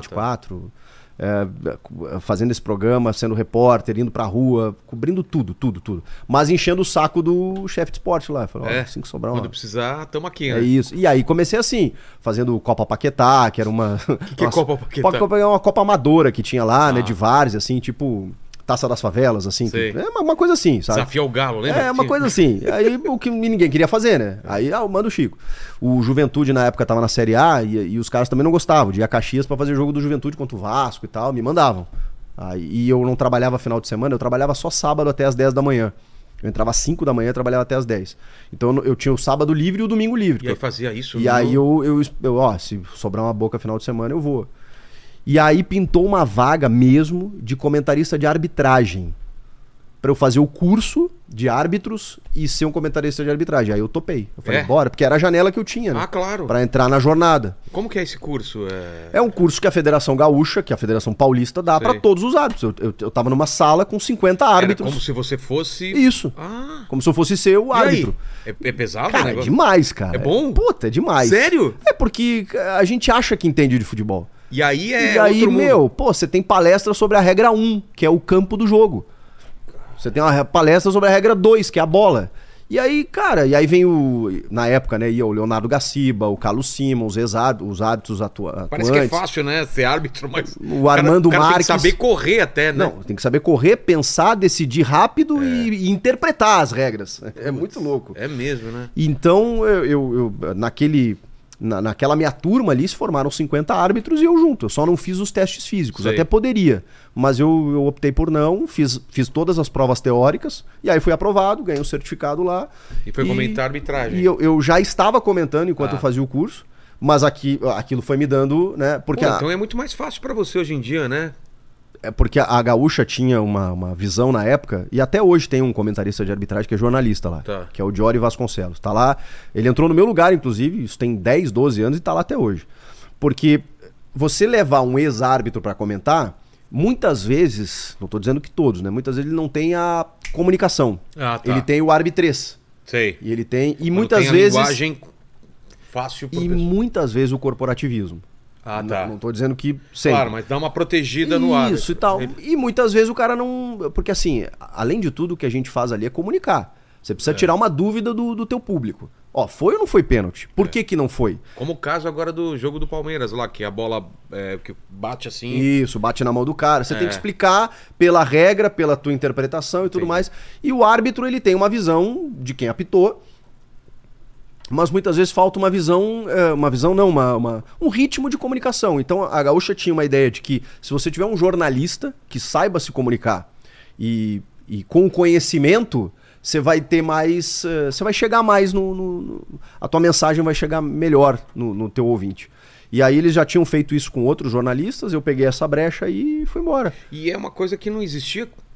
Ah, Não existe há muito tempo, né? Quando eu comecei a assistir televisão, o jogo, não tinha um comentário de É, o Arnaldo é que, é, Ele que popularizou, que popularizou, assim, né? é. Já tinha outros, desde o Mário Viana, que também foi um árbitro ah, é, de Copa do Mundo nos anos ah, 50, 60. Ele, ele, nas transmissões da Rádio Ah, Globo, é? falava gol legal. Ele tinha, um- tinha um, Ah, tá, é tinha um, um bordão, assim e tal. É, mas foram os precursores. Inclusive, meu trabalho de conclusão na faculdade foi sobre isso. É mesmo? Foi sobre jornalistas comentando arbitragem, que era algo novo. É, porque eu não lembro assim. Copa Porque o normal era, que assisti. É. era, é, eram árbitros, né? Pode isso, Arnaldo. Aí ficou meio. Isso, é. isso, isso. E E, ho- hoje dia- hoje, é, o que, que acontece? Esses caras, o, o Arnaldo, ele meio que celebrizou e popularizou a função, mas é, era difícil você formar um novo Arnaldo, né? É. Então o que, que a Globo fez? A Globo é, democratizou, criou a central do apito. Que aí qualquer árbitro que tiver, ou comentarista, né, que tiver na transmissão, ele comenta aquele jogo que ele tá vendo. Inclusive, às vezes, mais de um, né? Às vezes eu tô zapeando, É. eu vejo que tá o mesmo cara, tipo, eu imagino o cara de plantão, Total. né, com dois monitores aí, porque ele só entra na ruim, né? É. Ele só ele não tá vendo o jogo, ele não tá comentando Tá o vendo jogo. um lance polêmico. Tá, tá, tipo, deu pênalti ali, opa, deixa eu ver direito. É. Ah, deu, deu impedimento aqui, peraí, vamos ver. Então assim, aí o narrador deve ser uma confusão na cabeça dos caras. O narrador chamou do jogo tal, do jogo tal, né? Enfim. Pô, Mas você curtia fazer essa parte Ah, era legal, cara. Só que aí chegou um momento que eu pensei assim, pô, eu tô ficando marcado por isso, né? Porque aí eu, eu, eu era o comentarista do grupo, Entendi. do grupo RBS. Então tinha um programa lá na televisão, domingo à noite, que eu participava pra falar dos lances polêmicos. E falar de lance polêmico em Grenal Putz. é um negócio meio difícil. Que vão te odiar, né? É, sempre. não, eu, eu- foi na época do surgimento dos blogs. Sei. E aí a gente, eu tinha um blog lá no Clique RBS, eh, na época era o site da- da- do grupo lá.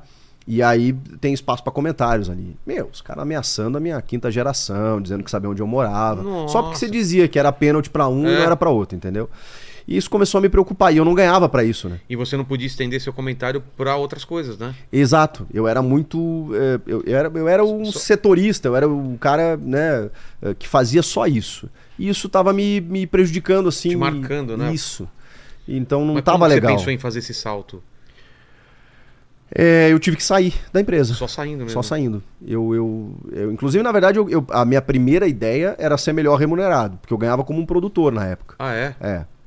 Porque eu também era produtor. Tá. Eu também produzia alguns programas diários ali e tal. E também isso era complicado, porque eu tinha o peso de ser um comentarista em todas as transmissões. Então, tipo assim, todas as transmissões da dupla Grenal eu participava.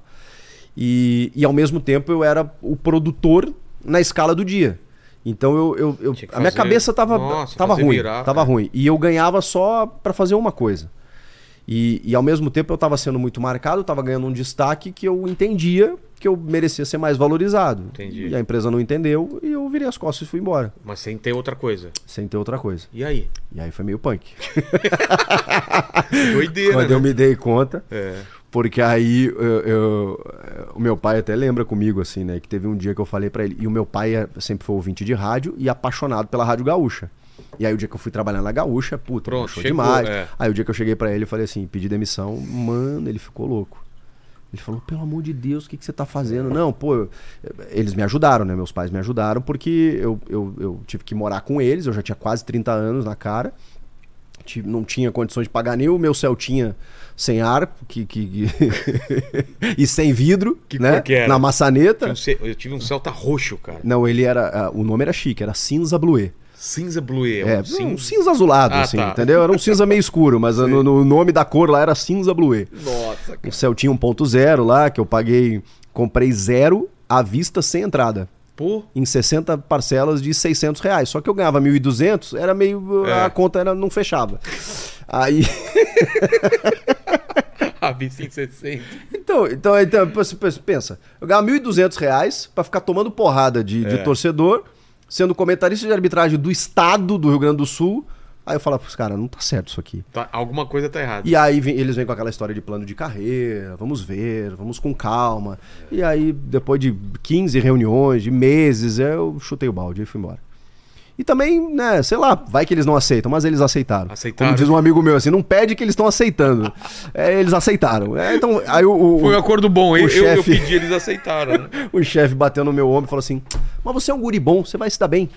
Você vai. Você vai. Eu falei, beleza, obrigado. E aí não podia voltar atrás, né? Claro. E aí, bom, vambora. E aí, o que, que você pensou? O que, que aí eu fiquei, fazer? cara, eu fiquei largando currículo em várias emissoras. Eu te fiquei meio passava- perdido, na verdade. passava na cabeça, putz, vou ter que ir pra Rio ou São Paulo tentar alguma coisa? Não, eu vim, eu vim É? pra cá, tipo, é, eu, eu fui mais pro Rio, Você na verdade. conhecia alguém já? Nada. Nada? Nada, mano. Não tinha Comecei a bater na porta, mandar currículo, é, pedir reunião com, sei lá, coisas assim do tipo chefe de redação do Fantástico. Chegava na Globo do Jardim Botânico e dizia, ó, eu trabalho com isso e, e quero uma vaga aí, qualquer vaga aí.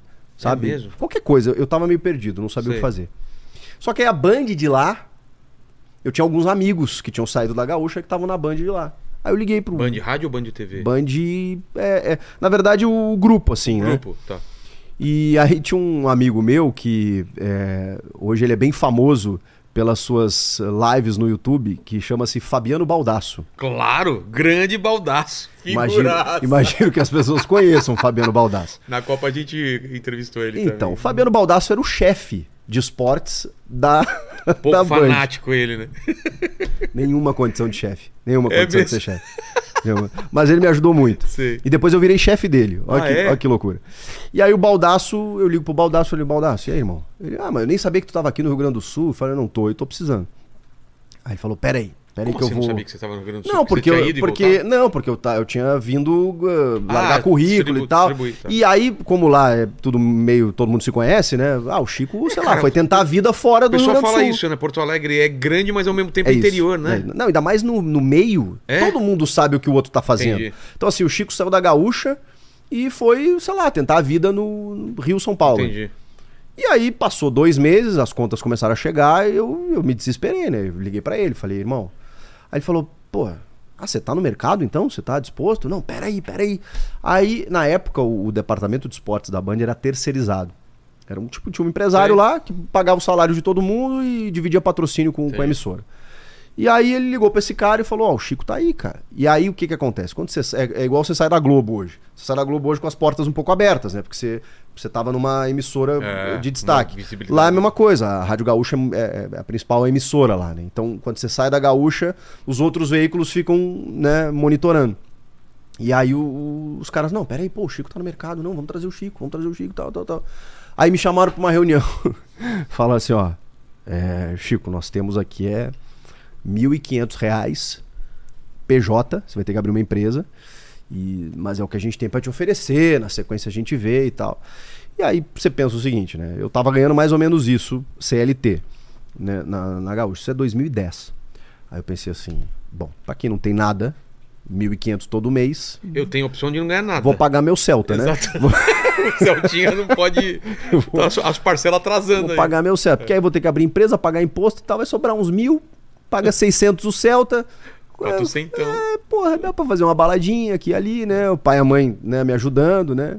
Naquela época tava difícil ainda, né?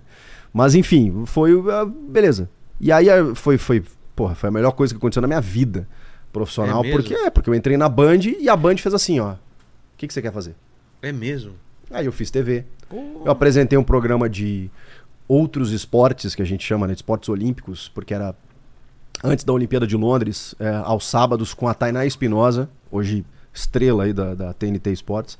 É, a gente apresentava juntos esse programa sábado de manhã. Eu comecei a fazer matérias para rede. E aí a Band, em termos de rede, ela é muito forte, né? A É Band mesmo? nacional é muito forte. A Band. E aí, quando você tá numa praça. Chega em tudo quanto é que te... Porque a RBS é isso, né? Ela é limitada lá. É, o resto é. Ó, a menos que você feche matéria pra Globo, você não, você não cruza a Não sai fronteira. lá, é. Não cruza o Mampituba, como a gente chama, que é o rio que, né, que divide Rio Grande do Sul e Santa Catarina. Tá. Quando você fala, não, eu cruzei o Mampituba. Pô, Pô. você saiu da. Pô, você cruzou fronteiras e tal. Então a, a, a RBS não permitia isso. A Band, pô, você tá. Você fez uma matéria pro jogo aberto, você entrou em rede nacional. E aí, e aí foi ali que eu comecei a entrar no jogo aberto e cá estou. Mas isso antes de internet, antes de nada, né? Só é televisão. Sim, sim, sim, sim. E Na aí, e, e esse plano de vir para São Paulo, ele quando que, que você Foi 2016. foi um porque aí- convite ou Foi eh, mais ou menos. Foi assim, eu comecei a fazer o jogo aberto de lá. eh, igual o Everton Guimarães faz de Minas, eu fazia de Porto Alegre ali. A gente tinha um time super fechado, tinha os comentaristas em São Paulo, eu, eu do Sul, o, o Everton de Minas. Porque a ideia era nacionalizar um pouco o debate, né? Que às vezes ficava muito focado em São Paulo. É. Então, pô, você tem um comentarista do Sul, a Renata já é colorada, então tinha um gancho. Aí Minas, os clubes de Minas estavam super né, em alta, em 2013, 14, nessa fase. E aí, cara, comecei a entrar direto, virei meio que do time. Especiais de final de ano, os caras me chamavam, como chamam o Everton, a gente participava aqui junto, fazia alguns programas aqui, no estúdio e tal. Aí me senti do programa, entendeu? Só que ao Sim. mesmo tempo eu, eu era de lá, né? É. Então, assim, eu, eu, eu, eu prestava contas com a Band RS, né? A Band Rio Grande do Sul. E, e lá eu tinha programa na Band News, eh, tinha programa na Rádio Bandeirantes, eu era comentarista de arbitragem das jornadas lá. Eu melhorar teu, teu salário depois? é, então, aí é que tá. Foi, foi melhorando. Ah, tá. Mas eu, eu tive que fazer muitas coisas pra ter um salário razoável. Tá. E aí eu eu virei coordenador de, de, de esportes lá da TV, apresentava pré e pós-jogos na rádio, fazia matéria. Pra... Bom, meu dia tinha 70 horas. Mas é, é o que eu te falei, a Band me permitiu fazer tudo isso. E aí eu fiquei 5, 6 anos lá fazendo de tudo. E entrando em rede. E aí chega uma hora que você pensa assim, pô, o meu chefe mesmo, Leonardo Meneghetti, que era o diretor-geral lá, que hoje é o apresentador do Donos da Bola, já era na época, né? O, do Rio Grande do Sul, lá, que tá explodiu de audiência lá. Tá com uma equipe fenômeno lá, os caras são. Todo mundo para pra ver eles hoje lá. O Donos da Bola eh, eh, cresceu muito, eh, ele já era o apresentador e eu era o, o, o stand-up dele. Porque Sim. como ele era o diretor geral, então tinha vários programas que ele não conseguia fazer, porque ele eh, tinha uma reunião com, enfim, com o empresário, com... eh, e aí eu, eu, eu era o substituto. Então eu apresentava, e quando ele apresentava, eu era o integrante da bancada ali e tal. Então eu ficava meio assim, pô, como é que eu vou largar tudo isso aqui, né? Eu- eu- eu- acima de tudo, eu era um cara de confiança dele. E era uma coisa segura, né? Pra... Demais. Não, tava, tava zona de conforto total. Mas ele mesmo chegou pra mim em determinado momento, quando a gente debateu, eu falei pra ele da, da minha vontade de, de ir pra São Paulo, porque aí a gente tava num período assim, é, pós-Copa do Mundo, em que. Copa? Copa de 2014. T- Qual foi essa? Da do Brasil. Ah, do Brasil. Do É, Brasil. que eu, eu fiz. eh, eu, eu coordenei a, a- a nossa, a nossa equipe que fazia os jogos no Beira Rio lá, foram cinco jogos. É, e aí, como eu tinha dois repórteres, eu botei os dois repórteres a fazer os jogos e eu fazia os links de fora do estádio. E aí eu entrei em todos os Band na Copa do Milton Neves, é, desde o começo, café com jornal, seis da manhã. Ficava o dia inteiro na frente do Beira Rio lá, fazendo link, entrevistando gringo lá. fazendo- E aí, eu, e aí chegou um. Quando acabaram os jogos do Beira Rio, eu, eu me ofereci, eu falei pros caras aqui em São Paulo, falei assim, ó, não tem mais nada pra eu fazer aí, porque aqui, aqui já foi. Ah, não, bah, tá precisando de comentarista aqui, você topa vir aí? Pô, Ah, preciso de autorização de quem aí? Ele falou, não, vou falar com o meu chefe aqui agora. Eu falei, Meneghete, pelo amor de Deus, pô, puta Surgiu oportunidade aí. Aí os caras me mandaram pra cá, fiquei 11 dias aqui fazendo Band na Copa com o Milton. À noite, 10 da noite, era o programa de rescaldo da Copa. sei. Aí, cara, ali eu vivi um sonho, Curtiu né? Porque pra eu cheguei, tinha um terno pra mim, tinha uma roupa pra mim, sentava no estúdio, falava e ia embora. Eu falei, caramba, isso é legal, hein? E aí comecei a construir uma relação com a emissora aqui, entendeu? E aí, isso ainda demorou um tempo, né? Que isso foi 2014. Aí teve 15, 16, aí quando chegou em final de 15, eu falei com o Meneghetti. Falei, Meneghetti, eu preciso, eu quero voar, cara. Eu quero crescer, mas não quero te deixar na mão. E aí ele, mesmo me falou, Chico, aqui você chegou num teto. Eu- eu- não tem mais o É. que você possa fazer. Eu não tenho, inclusive financeiramente, eu não tenho. Inclusive, assim, é, é, vai, eu te dou força. Ele, ele veio aqui, conversou com os caras, meio que me ajudou nesse Fez processo. a ponte. E falou: ó, se os caras te oferecerem a mesma coisa que você ganha, vai, porque eu acho que uh, você A tem um, possibilidade é você maior tem um potencial maior é. e tal. Então ele foi muito, muito legal, assim, comigo. E aí foi o que aconteceu, pintou uma vaga. E aí a Renata Fã também, né? A Renata Fã, porque eu, eu conversava muito com ela sobre esse desejo de vir. E quando pintou uma vaga, daí ela, ela intercedeu e falou assim: ó, eu tenho repórter.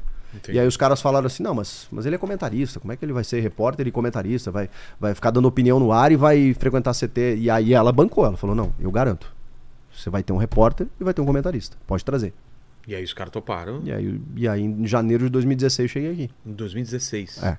E, e foi tranquilo desde, desde cara ou teve uma adaptação meio. Cara, zero. É mesmo? Pô, São Paulo é fácil adaptar, né? Você curtiu? Assim, quando. eh, vamos lá. Dentro dos nossos privilégios, É. quando você mora bem, quando você tem uma condição legal, quando você vem para um trabalho que você tá, tá muito feliz, que, que o clima é bacana, que você tá numa estrutura legal, São Paulo. Mas a, a cidade, você cu- curtiu a cidade? Sério mesmo? ah, a doideira ah, aqui. você, abriu, trânsito. você abriu um aplicativo e pediu uma comida meia-noite, só São Paulo, né, cara? Lá não tem? Não, não assim. É mesmo? Não qualquer é, coisa. Aqui é qualquer coisa. Não, né? não é que lá não tem. Em Londres não tem. Em Nova York Sério? não tem, claro. Putz, aqui Não, é. não já tem. comi baião de 2 às mas 3 isso. horas da manhã. É isso.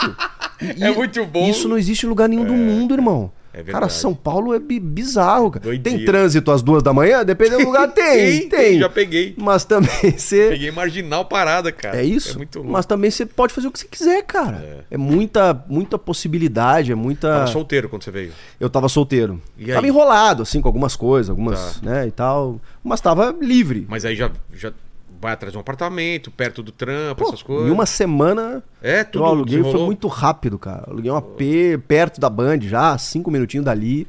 E aí já tava. Aí, aí tudo, tudo, Tudo brilhou, foi- cara. Criei alguns amigos aqui já muito rápido. Já tive amizade, aí. E aí, aí tá tudo, tudo é lindo, né, cara? O pr- primeiro ano aqui, os primeiros meses foram mágicos, assim, né? Você chega num novo trabalho, você tá numa empresa legal, trabalhando você tá fazendo com o que gosta, tudo é divertido, cara. Então, puta, foi um momento muito bom. Nem parece faz tanto tempo, assim. Sete É. anos já. Sete anos já. E daí pra, pro teu canal, nunca teve essa limitação de, tipo, não pode ter nada na internet ou tinha no começo? Não, não. A, a Band, a Band, aliás, é a, é a única emissora que eu conheço. É, pode pode a ser que tenha pode, outra. né? É. Pode ser que tenha outra que permite isso. E eh, não só permite, como estimula. É porque, mesmo? É, porque assim, ela, ela é inteligente, né? Eu, eu penso assim. Eu penso assim. Quanto mais preciso você tem na, na internet, mais gente vai te, te assistir na televisão. Eu acho que as coisas hoje se retroalimentam. Também acho. Eu, eu era um cara até que, qu- quando gestor lá no Rio Grande do Sul, tentava fazer algumas coisas nesse sentido, de, de chamar a galera da internet, de tentar fazer um crossover, e, e o pensamento ainda não estava aberto para isso. É, aqui em São Paulo houve uma mudança de, de uns dois, três anos para cá, significativa É. nesse aspecto. Quando os programas começaram no YouTube.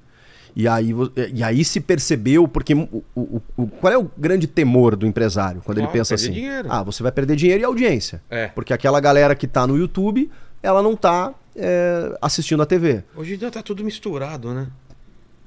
Na verdade, se você perceber que a televisão, como o, o veículo de comunicação, ele só, ele só muda o meio É. porque ele continua ah, ah, no mesmo formato, cara, independe se você tá assistindo. Porque eu posso estar assistindo, veja só, Podia estar assistindo enquanto tá, é, tá ao vivo ou assistir uma hora depois na internet. perfeito. E eu posso estar assistindo o jogo aberto Tá. na TV, só que pelo YouTube. Claro. E aí, É. e aí você aí você pensa o quê? Tá, mas você tá vendo pela TV ou tá vendo pelo YouTube? Pô, Se você. é a TV. É difícil falar. Ah, porque o Ibope tem a. Primeiro que é uma medida por amostragem, né? Que eu É. acho, acho que já tá defasada. Já tá defasada, com É, certeza. e outra, o YouTube te dá um, um- A internet em si, ela te dá um verificador muito mais cons- é, completo, muito mais é, é, conclusivo. É. Porque ali você tem, ó, tem 100 mil pessoas simultâneas assistindo esse programa. Pô, Depois isso você no pode Ibope, abrir e ver mulher, homem, lugar do Isso. Brasil, Estados no Unidos. Ibope você tem tudo. uma amostragem, você tem 250 aparelhos espalhados por uma cidade como São Paulo, deve ser um pouco mais até, mas É. enfim, é muito pouco, entendeu? É, e aí, o que, que o empresário deve estar pensando nesse momento? Cara, mas peraí, se o grande problema é eu tirar a audiência dali, ou é, ao vender para o anunciante, ó, eu tenho esse número do Ibope. Tá, mas peraí, eu tenho esse número aqui no YouTube. Você soma esses dois aqui. ó. É isso. É, eu posso, inclusive, vender produtos separadamente. Claro. Eu posso, ó, no intervalo, eu vou continuar no YouTube e ali eu posso divulgar a tua marca. Coloco- posso colocar um QR Code na tela do YouTube. Isso deu um boom é. no negócio. O cara vai direto pra E eu acho que a Band é muito inteligente nesse aspecto. Tudo bem, a Globo tem a sua plataforma própria, É. a- a outras empresas têm- os seus um tem sua streamings aí. estratégia, né? Perfeito. Mas a Band entendeu que, cara, vamos somar, vamos agregar. Vamos, vamos, vamos. E aí hoje você tem programas no- do jogo aberto no YouTube que tem 400 mil pessoas simultâneas, cara. Olha que doideira, cara. Então isso é um, é um, é um boom, assim, é uma explosão. É, eu, eu, sinceramente, só assisto pela, pela internet. Eu não ligo a televisão, vou no canal. Entendeu? Pra mim é muito mais cômodo porque eu tô no celular, tô em qualquer lugar. E você não tá deixando de assistir a É, Band. É. Você tá consumindo a Band. Então, é, é, eu acho que é uma. Por isso que eu falo. A gente tem. A, a Band criou um grupo Vibra, que é um grupo digital da Band. Então, Tá. hoje, dentro da Band, tem um grupo que cuida só do- do- do- das questões digitais. É, dos canais, eh, seja do Datena, do, do Donos da Bola, Sei. do Jogo Aberto. é, e que tem projetos também só pro digital. O podcast meu com o Denilson é um projeto da Vibra. Ah, é? Então não é algo paralelo, Ah. tipo, que a gente tá concorrendo com a Band. Não, é da Band. Mas Só que é pra internet. Mas, por exemplo, a Rádio, a Rádio Crack Neto, o teu canal, vocês têm que Produtos chegar. e- independentes. Então, mas vocês têm que chegar lá e falar, tô pensando em fazer? Depende. É? É, tem alguns projetos, como o do podcast com o Denilson, que são projetos vinculados à Band, inclusive. Outros não. Que eles têm uma parte lá e. Isso, isso. E tem- tem- eles têm tem- participação. Tem uma divisão lá de. Outros não. O meu projeto do canal, até é porque só ele seu. é meu porque eu, eu criei ele antes de- de- da, da, da entrada da Ah, tá, Vibra, tá. de- desse pensamento digital da Band. É, então hoje eu tenho o meu canal. Você faz o que você quiser com ele. Tá. E ali, ali é Tem claro. alguma limitação? é- não, é assim, não tem nenhuma limitação. Nunca, nunca falaram fazer mim. tal coisa. Exato. Ah. Agora, eu também nunca, nunca fiz algo pra desabonar isso. Eu nunca fiz, é, eu, eu nunca, sei lá, critiquei alguém da, Ah, da tá. emissora. Que, que- ah, que possa manchar a tua, tua imagem. Isso, Ah, nunca fiz, nunca utilizei também é, é, conteúdos da Band no meu canal. Então, é, o meu projeto independente, ele é total independente. O que eu fizer pra lá, eu só vou fazer pra lá e, e- e basicamente é a minha cara falando. Eu não, eu não pego tua nenhum vídeo mesmo, né? na minha casa. É. Eu não pego nenhum vídeo, eu não pego nenhum conteúdo, eu não exploro é, o que é da Band pro meu canal. Entendi. Eu- são coisas distintas. Claro, ali está o meu, digamos assim, o meu conteúdo como comentarista que tá vinculado à Band. Eu sou um cara da Band, Claro. eu sou o Chico da Band, não tem problema nenhum. Mas, mas eu não, não utilizo nada da Band ali. Então, acho que por isso também existe uma, uma relação super tranquila nesse aspecto. Não, não, não invado o espaço da Band, a Band não invade o meu e tá tudo certo. A gente só, só E quando cresce. você começa com o canal? Que ano que foi que você começou? 2019. Foi, foi no segundo semestre de 2019 É, eu Foi vou antes fazer. da, da pandemia, então. Foi antes. Eu vou fazer. Então, isso foi louco, porque eu vou fazer quatro anos de canal. Eu criei o canal e aí ele, ele em dois meses tinha 100 mil inscritos. Mas qual era a tua ideia no começo? É a mesma que tá hoje ou você Não, ti- a minha ideia foi o seguinte: eu, eu, eu, eu senti a necessidade, porque o jogo aberto ali, é- é, a gente tinha até. Hoje a gente até tem mais tempo de debate, a gente tinha meia hora só. Então, cinco comentaristas. Putz, você não- quase não fala eu, nada, dava cara. uma, eu dava uma opinião por, por dia e falava, caramba, mas eu queria tinha falar muito- mais. Eu tinha muito mais pra falar. é. E aí eu falei assim, ah, vou começar a falar, sei lá. Aí abri o Instagram, comecei a falar e tal. E aí eu tenho um culpado, que é um parceiro meu lá do Sul, que é do Donos da Bola de lá, o João Batista Filho, que tem um canal gigante também de notícias. É. Foi o primeiro cara que entendeu que dava pra fazer news no YouTube. Isso tem, tem uns 4, 5 anos. Ele já fazia news no YouTube. Porque a galera pensava que o YouTube era o seguinte: você cria um vídeo, ah, tem que ficar ali monetizando, ele tem É, que. Você já. E aí ele começou a fazer. longa, né? Ele começou a fazer vídeo que um dia depois já não tinha mais validade.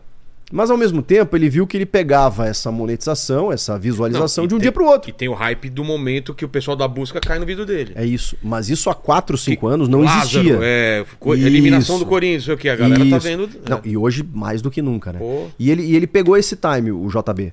E aí ele, quando eu comecei a postar vídeo no Instagram, ele falou pra mim: Ô meu, por que, que tu tá botando no Instagram? Por que, que tu não põe no YouTube? Não, dá grana, não eu falei, monetiza. ah, YouTube, mano. Que mané YouTube? A galera não assiste YouTube. Sério? Eu falava assim.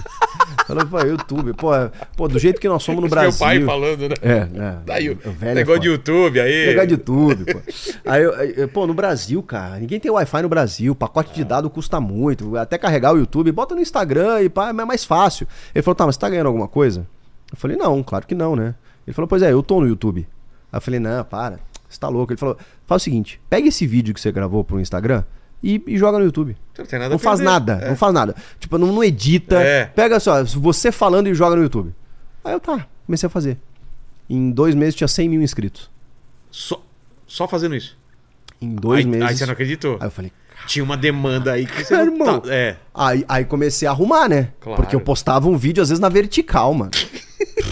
Postava do Instagram, eu jeito. É. falei, ah, vou botar lá. Ah, quê. Aí eu, opa, peraí. Comecei a fazer uma manchete. Comecei a, a Vídeos elaborar. longos ou vídeos curtos? Curto, tipo, Curto. 5, 10 minutinhos. Comecei a, pum, a notícia tal. Aí a minha mulher, não, vamos fazer uma thumbzinha e tal. Fazer uma thumbzinha. Não, não tinha nem thumb. Não tinha nem Putz, não capinha, tinha não tinha nada. nada, nada. E aí comecei, pum, pum, pum. Aí quando eu fiz um vídeo, ou outro, do, especialmente do Corinthians no início, de negociação, assim, que dava Algo. 300 mil views. Eu falei, que isso? 300 mil 300 pessoas. mil. 300 mil views, É assim, muita- o vídeo. Aí é eu falei, muita opa. Sei lá, Rodriguinho vai voltar, sabe? Uma, especulação assim e tal. Eu falei, opa. E aí, aí comecei a a botar, os inscritos foram subindo, subindo, subindo, subindo. Aí eu profissionalizei o negócio, né? É, Eu morava num apartamento é, né, que tinha um escritóriozinho assim no meio da sala, ainda não tinha filho. É, ajeitei ali, botei uma câmera, aí fui comprando luz, fui Sei. comprando mic, fui comprando. Tá, tá, tá, e, aí, e aí o negócio explodiu, cara. E ter- aí veio e a ter pandemia. e ter a frequência também. Ah, Aí e veio a, a pandemia. pandemia. vem. Como Aí foi na Band? Ah, foi. Na, na Band, assim, cara, a gente continuou com o jogo aberto, né? Em loco ou. Em loco. A gente É não mesmo? parou. E, e aí, assim, é, Mas eu não lembro, logo no começo não tinha nem jogo, não tinha nada, né? nada, cara. E aí vocês falavam do quê? Cara, a gente começou a botar a gente no ar. Então a gente começou a, sei lá, botou o Fernando Diniz, Ah, tá. falava E de aí- futebol. Entendi. É, botava o jogador que tava na Europa lá, e, e aí perguntava como é que tá aí. E sabe? tinha audiência, o pessoal assistia. Continuava, É. claro, não a mesma coisa, só que pro canal era difícil, É. porque não tinha nada acontecendo. E ali eu perdi faturamento durante vários meses, né, até o futebol voltar. E até uma coisa é, difícil, né, porque eu era, eu era eu era um cara que era contrário no ar à volta do futebol naquele momento, é, com relação a- ao risco, né, que a gente estava vivendo, mas isso também me afetava, né? Mas, enfim, eu não podia ir contra meus princípios, acreditava, assim. Então, mas era algo que me prejudicou Demorou muito. quanto tempo? Eu não lembro, assim, pra voltar jogo. Primeiro voltou Cara, sem foi uns- torcida, né? Isso, foi uns quatro meses, assim, uns bons quatro meses. Quatro meses sem nada de conteúdo Nada, nada. novo, Não, só fa- requentando. Eu cheguei a fazer um vídeo do BBB, assim. E eu falei, meu, tem que fazer alguma coisa. Aí tá o paredão Você lá. comentando o BBB. Aí tava o paredão Manu Gavassi e Babu Santana. Eu tava todo mundo falando, só, só se falava nisso. Eu falei, vou fazer um vídeo. E deu certo ou não? Ah, deu uns views lá, um Ah, monte tá. de gente xingando também, mas enfim. Tá. Eu falei, cara, Fazer o quê, né? fazer alguma coisa, né, pro canal, né? Não tinha, cara, não tava Putz. acontecendo nada. Não, foi um tempo estranho as, que a gente as- viveu. as televisões passavam jogos antigos, É, né? verdade. Você lembra? Ah, a Copa de 70, vamos ver os jogos. A Copa de 82. É, a, a Band criou um quadro, jogos, é, não era jogos para sempre, era é, Você Viu Aqui. Entendi. Aí a Band que né, tem muitas transmissões nos anos Inesquecíveis, 90 né? e tudo mais, com o Luciano, com o J. Júnior e tal. A gente recuperou vários jogos desses assim e passava, porque não, não, não tava rolando nada, cara. As pessoas tudo de casa. ah, e ali, ali perdi faturamento, mas enfim, isso foi o, É, todo o mundo menor que aconteceu, é. né? E aí teu canal cresceu pra caramba. Aí quando voltou o futebol, deu aquela tracionada de novo. Quando você começou, já tinha esses canais de torcedores, assim? que- Então não tinha tanto. Porque, cara, Não também é uma tanto. puta sacada, né? É. o canal do corintiano, o canal do. E aí tem os personagens, né, Isso. cara? Hoje eu tenho mais concorrência, né? Eu não É. tinha tanto quando eu surgi. Mas eu acho. Aí tem os personagens, né, cara? É muito o velho de São Paulo. Sim, sim, Comeu sim. ração. assim. Você viu, cara? Ele fez uma É. aposta. Com... Tem o, o, o Está Verde, que já veio aqui. O Barolo. Tem o. Cara, é Tem, muito legal isso, galera- né? É porque o, eu acho que o torcedor, ele, ele sente falta disso. É, e eu acho que tem público pra todo mundo. Claro. Tem o cara que vai querer ligar na ESPN, ver uma mesa é, redonda com, com uma análise mais técnica. é, vai ter o cara que vai ligar Às no jogo aberto pra quer ver a zoeira. xingando E junto com é ele. isso, É. cara. E tem um cara que vai querer, meu, deixa eu ver aqui o que que esse cara, pô, esse cara precisa. Eu tô com raiva, eu preciso É. ver esse cara xingando o Rogério Ceni. Tá bom. E aí, pronto. Entendeu? Então, cara, esse- esse- essa fatia aí cresceu muito, né? Que, de, Muito. de pós-jogo. E você faz sempre, né? Você Sempre. pode estar viajando ou você Isso, não. du- Durante as férias eu, a gente. trampa né, também? É, porque é, virou uma empresa, né, cara? É. Virou um negócio. Então, é, se, eu, se eu não trabalhar, eu não ganho. Então, Sei bem o que é isso. né? A gente, a gente depende daquilo que a gente faz. É claro que eu não, eu não surto. né? Eu, eu tirei férias. Deu, não deu? É, eu tirei férias com, com a minha esposa nos últimos anos, nos últimos dois anos, né? Um quando nasceu a minha filha, por exemplo, que aí né, dá uma demanda muito grande ali no primeiro mês. Mas assim, passou dois, três dias, pá, tá dormindo, tá? Vou fazer. gravar um videozinho. Só pra não deixar E até desabastecido. por questão né? da facilidade também. Você grava na sua casa. Foi, e tal. foi algo eh, primordial quando eu criei o canal. Eu falei pra ela assim: é, vamos criar algo que não. Que, que esteja dentro da nossa rotina. Tipo assim, a gente assiste um jogo no sofá e É. eu caminhe, do, do- de dois passos, grave um conteúdo. É que nem eu aqui, pronto. né? Tô lá com a minha É mulher isso. almoçando, desço aqui. É isso, é isso. É. Porque eu acho que. E a pandemia, ela, ela, ela até favoreceu isso, né? É. Da gente. Das pessoas aceitarem um pouco mais disso, né? Antigamente, não, se não é um. Um estúdio. Um estúdio, ou o cara indo pra, pro CT gravar um cara lá com câmera, luz, um puta equipamento. Hoje em dia não, você faz online ali uma entrevista, o conteúdo é mais importante.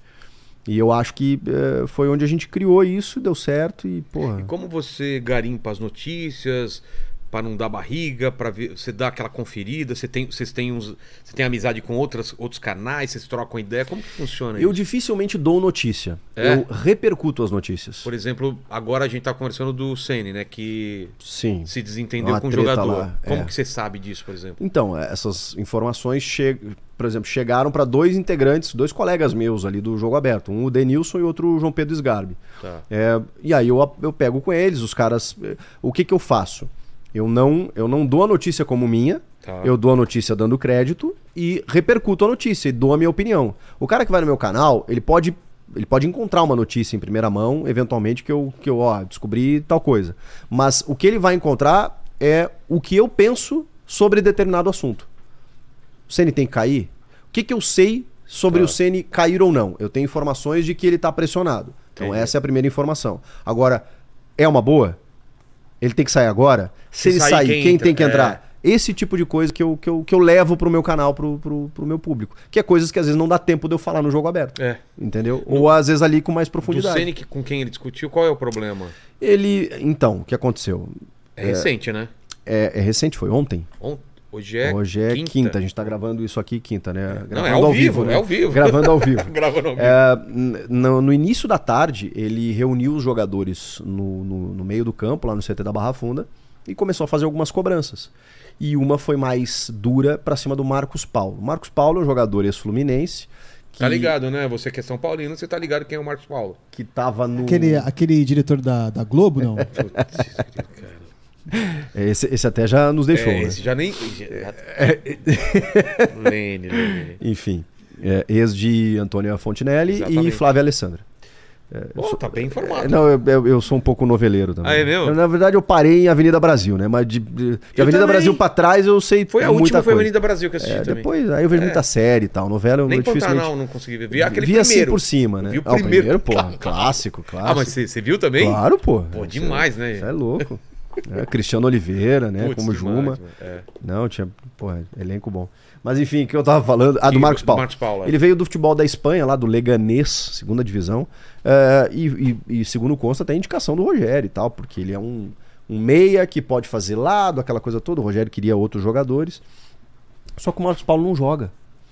E aí muita gente. E aí no último jogo, até teve um repórter, eh, desculpa, não vou lembrar o nome, ele perguntou assim: Ô Rogério, o, o Marcos Paulo treina mal?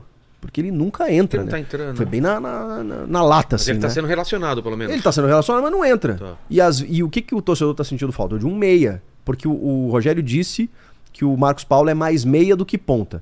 E aí ele tem utilizado o Luciano como meia, que é um atacante. É, o Luciano não E é, o né? Galopo tá jogando como nove porque o Caleri machucou. E o Erisson, que era o reserva do Caleri, também machucou. Então ele tava meio. o elenco meio desequilibrado ali e não botava o Marcos Paulo no jogo. E ele falou: não, ele treina bem, só que numa intensidade baixa. Ele começou, ele deu uma, ele deu uma criticada e tal, Sim. mas, mas assim, como, como dizem os, os atletas, né, o campo fala. Se ele não tá botando o Marcos Paulo, é porque ele não tá gostando do Marcos Paulo nos No treinos, treino, provavelmente. E aí o Marcos Paulo curtiu algumas publicações e comentários de críticas ao Ceni na rede social. Depois disso. Depois do jogo, da eliminação. Ah, depois da, da eliminação. E aí, nessa reunião do Rogério Ceni com os jogadores, ele cobrou de alguns atletas e foi pra cima do Marcos Paulo por conta disso. Só que o, o foi pra cima, é, e aí, segundo relatos, tá? Tá. É, só, só os dois envolvidos podem atestar isso. Ele foi pra cima de uma forma muito forte, Entendi. de uma forma agressiva, inclusive. Não tô dizendo que ele bateu no Marcos Paulo, Não, não, é isso. cobrou mas às vezes xixi. deu aquela chegadinha e tal. Parece, que, parece que bateu no peito, assim, do tipo, Ah, tá. pô, o que você tá pensando, aquela Sei, coisa sei. toda. E o Marcos Paulo ficou muito abatido. é, segundo relatos, saiu chorando e tal. E alguns líderes do elenco ficaram do- no, no lado do jogador. Ficaram do lado do jogador. E foram pra diretoria cobrar, inclusive, uma posição. Dizendo, ó, desse jeito não vai dar. Entendi. Então você cria uma, um Um atrito racha, né? entre treinador e o seu grupo de jogadores, né? O que é extremamente nocivo. Só que aí a gente também vai e, e aqui, pô, super respeito o Rogério, a trajetória dele, mas tem um histórico aí. O Patrick, que tá no Atlético Mineiro, saiu no começo do ano dizendo que não jogava mais no São Paulo. E ele teve um, um atrito com o Rogério. O Miranda se aposentou do São Paulo e, segundo informações aí que eu tenho de bastidor, muito chateado porque o Rogério não botava ele pra jogar e quando ia pra entrevista, muitas vezes é, não tinham cuidado. Tudo bem que o Miranda já estava em fim de carreira e tal, de, de, de dizer por que, que ele não usava o Miranda. E ele dizia: Ah, o Miranda não, não dá mais pra jogar com dois zagueiros, eu só posso jogar com três, porque ele já não tem mais velocidade na recuperação e tal. E aí, sabe? E aí Entendi. o Miranda, como ídolo do São Paulo, se sentiu desprestigiado. É, tem um episódio na primeira passagem do Rogério como técnico em que ele chuta uma, uma Ah, lousa eu lembro, eu lembro. e ela, e ela acaba atingindo o Cícero. É, o Cícero não jogou mais no São Paulo. Então, assim, o, o, o Rogério tem uma dificuldade de gestão de grupo. Isso é meio claro, assim. E esses líderes do elenco foram na diretoria. Não, não sei se pedir a cabeça do técnico, acho que não é esse o termo. Eu acho que também não. Mas assim, pedir uma Tá posição. acontecendo tipo, isso, ó, e aí? ah, a gente não vai aceitar esse tipo de coisa e tal. Foi, foi demais, o moleque tá lá mal, a gente não gosta desse tipo de coisa. Só que o Rogério. E aí, aí eu imagino a diretoria, né? Porque o Rogério é, É. um ídolo, é o maior ídolo. é, e ela tem que pensar no campo e ela tem que pensar no, no, no- no ambiente. E aí tem, a- o- tem o exemplo também do Vitor Pereira. É. Porque assim, o, o que me espanta nessa história do Vitor Pereira, e, e você ouviu também personagens, e, e a gente tem visto né, muitos jogadores falando sobre. Muitas coisas que não tinham sido é, Isso. faladas e agora estão vindo à tona, o que né? me espanta é o presidente do clube é, ter tido a vontade de Um manter esforço, né? Um esforço, o um Vitor esforço Pereira grande. até, até o último instante. É. E, e, e aí eu me pergunto, o Duílio não sabia que tudo isso estava acontecendo? Porque cada vez que a gente ouve um jogador do Corinthians ou envolvidos lá no vestiário, a gente fala assim, cara, o ambiente era péssimo, era terrível. Mas por que, que o presidente do clube queria manter? Pelo trabalho que imagino, ele imaginou ser, torcida, sendo tal, bom e é. tal. Mas ele tinha que saber disso, né? É. Ele tinha que saber que os jogadores não estavam apoiando Não, assim o Provavelmente técnico, né? sabia, né? Não tem como não saber. Mas por acho. que, que ele queria manter o cara? Cara, que estranho. É, essa história. Porque aí, agora o Júlio Casares, por exemplo, ele tá tendo uma informação que eu acho que o Duílio não teve. É. Que é o jogador chegando lá e falando assim, ó, o relacionamento tá ruim, ele tá fazendo isso, não tá legal. E aí o Casares deve estar pensando, tá, puta, ou eu perco o técnico, ou eu perco os jogadores, ou eu, eu sigo assim, não tem um jogo pra pro São Paulo vencer e ficar tudo bom, porque o, o resultado, né, a gente sabe que É. é. o mais importante no futebol. Difícil, cara. É, Então, você, a primeira pergunta que você me fez, como é que chegou essa informação? As notícias correm. o- Exato. Então, eh, quem estava lá nessa reunião acaba eh, comunicando um ou outro, chega no repórter, o, o repórter né, leva essa informação. Ah, provavelmente, se, se- é que a gente não tem um jogo agora. Se tivesse um jogo na entrevista coletiva, perguntado. ele ia ser perguntado sobre isso. E ele não se pronunciou, nem o Ceni, Por nem enquanto o jogador. não, parece ter uma reunião hoje à tarde pra ou botar né, os pingos nos is aí, né? Todo mundo, ó, vamos resolver aqui e tal. Porque o São Paulo é um cara. O Rogério Ceni é um cara importante pro São Paulo. Ele, ele se envolve em vários assuntos, ele quer o bem do clube. Ele, ele criticou lá na chegada dele eh, departamento médico, preparação física, a estrutura. É um, é, é um cara que. discute muito também por que que machuca tanto o jogador. É, isso é um, é, isso é um negócio que não dá pra entender muito bem, assim, porque é- são 13, 14 jogadores Nossa. e com, e com procedimentos muito equivocados, assim. Por exemplo, tem jogadores, o Igor Vinícius, por exemplo, ele teve uma pubalgia, aí os médicos chegaram à conclusão que ele ia fazer tratamento convencional, ou seja, sem intervenção cirúrgica. Aí ele fica lá dois meses com tratamento convencional, não melhora. Aí, aí recupera, aí vai pro jogo, sai do jogo, sente a dor, cirurgia. Aí Pô. fica mais um tempo parado. Perdeu Aí fala, dois meses. É isso. É. O Diego Costa, a mesma coisa, só que por outro problema. É, e, e aí, eu acho que também tem um problema na origem aí. Porque é, o departamento médico tem responsabilidade ao tratar lesões. Mas quando você machuca muito, pode ser preparação física. É. Às vezes uma carga excessiva, ou uma metodologia que não tá legal, é, ou um jogador que não tá fazendo a cartilha, porque hoje o jogador tem que se cuidar fora também do, do, do, É, o Juliano falou, ele ali. tem um personal que ele treina lá e treina fora, cara. É, não sabia claro. que tinha jogador que fazia não, isso, tem. cara. ah, Aliás, os clubes hoje, É quase mesmo? todo mundo, né, cara? Porque você. eh, você vai lá, o, o treino hoje, com o calendário, ele é muito difícil. Muitas vezes você só recupera. É. Né? Você voltou de viagem na segunda, aí faz um recondicionamento que eles falam. Na terça-feira, o, tre- o treinador posiciona taticamente o time e na quarta você joga. Putz. Você é. vai recuperar, você vai treinar como? Né? Então você precisa, nos intervalos disso, mesmo em casa, você está fazendo algum trabalho. eh, O descanso é importante, né? o retreinamento, algum fortalecimento, alguma coisa paralela. Porque o clube não consegue, não, não tem tempo. Com certeza. Mas falando do Vitor Pereira, é, é, é um cara, o caso dele é um caso de tomadas de decisão errada absurda, né? Porque quanto mais vai se falando sobre é, o, o Sanches, o André Sanches também, você viu? Nossa, velho. Não, cara, é mentira. Não tinha... A sogra dele tava mal mesmo, mas simplesmente ele recebeu um outro, um outro. Foi isso que ele falou, né? Aham. Recebeu uma outra proposta e falou: não ganhei nada no Corinthians, aqui eu vou ganhar, vou... tem possibilidade de ganhar um monte de coisa. E é isso. E aí ele vai, cara, e não ganha nada. Que loucura, né? Imagina, eu acho que nem no pior é, é, pensamento dele fala assim, tá, eu posso perder um ou outro, mas perder tudo, cara. E que, por, por que, que você acha que é isso? É coisa do futebol só? Então. Ou, é, uma- ou é o lance do. De... o universo é, castigou ele e o Flamengo por ter demitido um técnico vitorioso também. O pessoal fala que praga de corintiano pega, né? Pô, se pega, cara, tem coisa minha lá, assim. Eu não desejo mal de ninguém, mas, cara, que eu não comemoro cada derrota do Vitor Pereira, eu- estaria mentindo. Não, senhor. eu vou dizer uma coisa. É, jogos do Corinthians é, são super positivos no meu canal. Agora, quando o Flamengo perde também, viu? Também a galera vai lá e só comer e só gente lá. Quando o Flamengo perde, dá uma audiência que De você não... corintiano, né? Meu Deus do céu. Rapaziada tá doida. Pô, e naquele jogo do, do Flamengo e Palmeiras, e a dificuldade do corintiano naquele jogo lá? É, ali. O que, que, que você fez ali, cara? Eu Você- não posso falar, não posso falar. Como Tá, eu já corintiano, sei. você já, já já, já descobriu, eu não posso sei. falar como corintiano Já sei. o que eu, A minha mulher foi o seguinte: a gente tava vendo o jogo, aí eu acho que o primeiro gol foi do Palmeiras, pode Não ser, lembro. eu não lembro. Puta, foi tanto, tanta É. reviravolta. Mas saiu um gol, ela falou assim. Eu, eu falei, ah, gol do Flamengo, ela. Putz. Aí eu falei. é, tá, mas. é, pô, mas é o Palmeiras. É. E ela, não, é, tá bom. Aí, aí o Palmeiras empatou. Eu falei, Palmeiras empatou. Ela, putz. Aí eu falei, Ué? pô, é. então eu imagino É, a a confusão. cabeça do corintiano Eu tava imagino a confusão, né? sabe? Tava, tava, ela queria que os dois perdessem. Exato, E não dava. pudesse. Não dava pros dois perderem.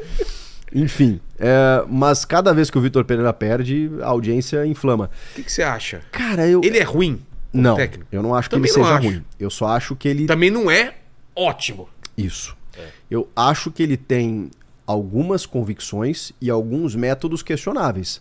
O, o ano, o ano dele no Corinthians, ele é, digamos, hum, ele é bom, eu acho ele bom, mas ele não acertou sempre. Ele É. não acertou sempre. Então, Tipo, clássico a gente, ganhava. então, eu acho que a gente tem que não, não, não, não tem que ir nem ao céu nem ao inferno. Ele, ele fez uma campanha interessante no brasileiro? Fez. Eu não imaginava o Corinthians quarto, quinto colocado. É. Né? Ele se manteve no G4 o campeonato inteiro, eh, mesmo disputando Copas. E isso é muito difícil nos últimos anos. Ah, mas o time é bom? É, mas ele perdeu muita gente também. Pô, aquele jogo Então, ele- pro Boca lá vai per- ser ninguém. É isso. E aí eu acho que ele teve alguns méritos, como por exemplo, eh, que, que também são contraditórios. Por exemplo, ele entendia que os jogadores, os medalhões todos não podiam jogar juntos. É, isso foi bom pro Corinthians em determinado momento? Foi, porque ele perdeu jogadores e, e ele só conseguiu dar competitividade a um time interessante depois porque ele promoveu é, jogadores como o Duqueiroz, É por verdade. exemplo. Que hoje a galera pega no pé e tal, mas eu acho que ele fez um. Foi bom importante. Te- teve um determinado momento que ele jogou tanto com o Maicon quanto com o Fausto Vera, ele jogou bem, se firmou ali como titular. O Fausto Vera é uma indicação dele. O Yuri Alberto, o Corinthians só vai atrás porque ele queria um centroavante mais leve, mais jovem. O Jô ainda estava aqui ano passado. É verdade. Em determinado momento. Então ele queria um, um centroavante mais jovem, ele queria jogadores mais jovens no meio-campo. E só por isso o Corinthians busca o Yuri como empréstimo, busca o Fausto Vera. Então são, são méritos que ele tem de transformar o time é, de uma forma mais dinâmica. Só que, em alguns momentos, é, eu acho que ele, ele exagerou na dose e ele determinou que tinha que ser assim. Como é que eu vou dizer que o Renato Augusto e o Juliano não podem jogar juntos É. se hoje eles estão jogando e super bem? Que se o, Roger- Lázaro encontrou o time que o assim, Roger vai ficar no banco quando ele tá destruindo agora. que o Roger e o Yuri não podiam jogar juntos. Ele chegou a dizer isso. É verdade. Que o Roger e o Yuri, é, porque falta recomposição e tal. E aí o Juliano disse coisas aqui que, pô, a gente enxergava, mas que ele explicou assim, né? Ele é bom, mas é cabeça dura demais, talvez, né? Pra, pra mudar alguma coisa. Não, né? e aí ele fala no jogo contra o Flamengo, precisando vencer o jogo no Maracanã, começa com uma linha de 5. É. Aí quando ele melhora, o time vai pra cima no segundo tempo, Vira ele domina o jogo. É.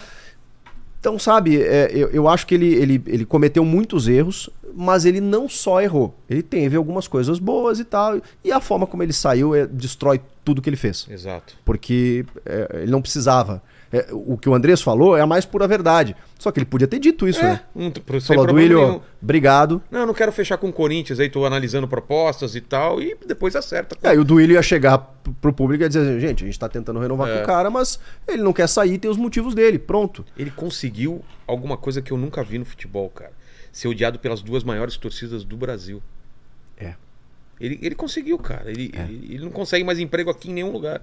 Porque eu acho que é questão de tempo ele cair, né? Não, não- é, É. muito difícil ele reverter, Eu- reverter essa situação. Eu acho que essa diretoria do Flamengo também, e aí aqui não é, uma e crítica. Dorival? Por que, que eles mandam embora? É Você fala tá. isso ou não? Aqui não é uma crítica aos. Porque o torcedor ele, ele fica magoado quando você fala do, do clube, né? Ah, tá. Mas quando você fala do clube, você tá falando das pessoas que Claro, representam não o tem clube. nada né? a ver com a Mas às vezes o torcedor não entende, né? Ah, você é anti-Flamengo. Não é.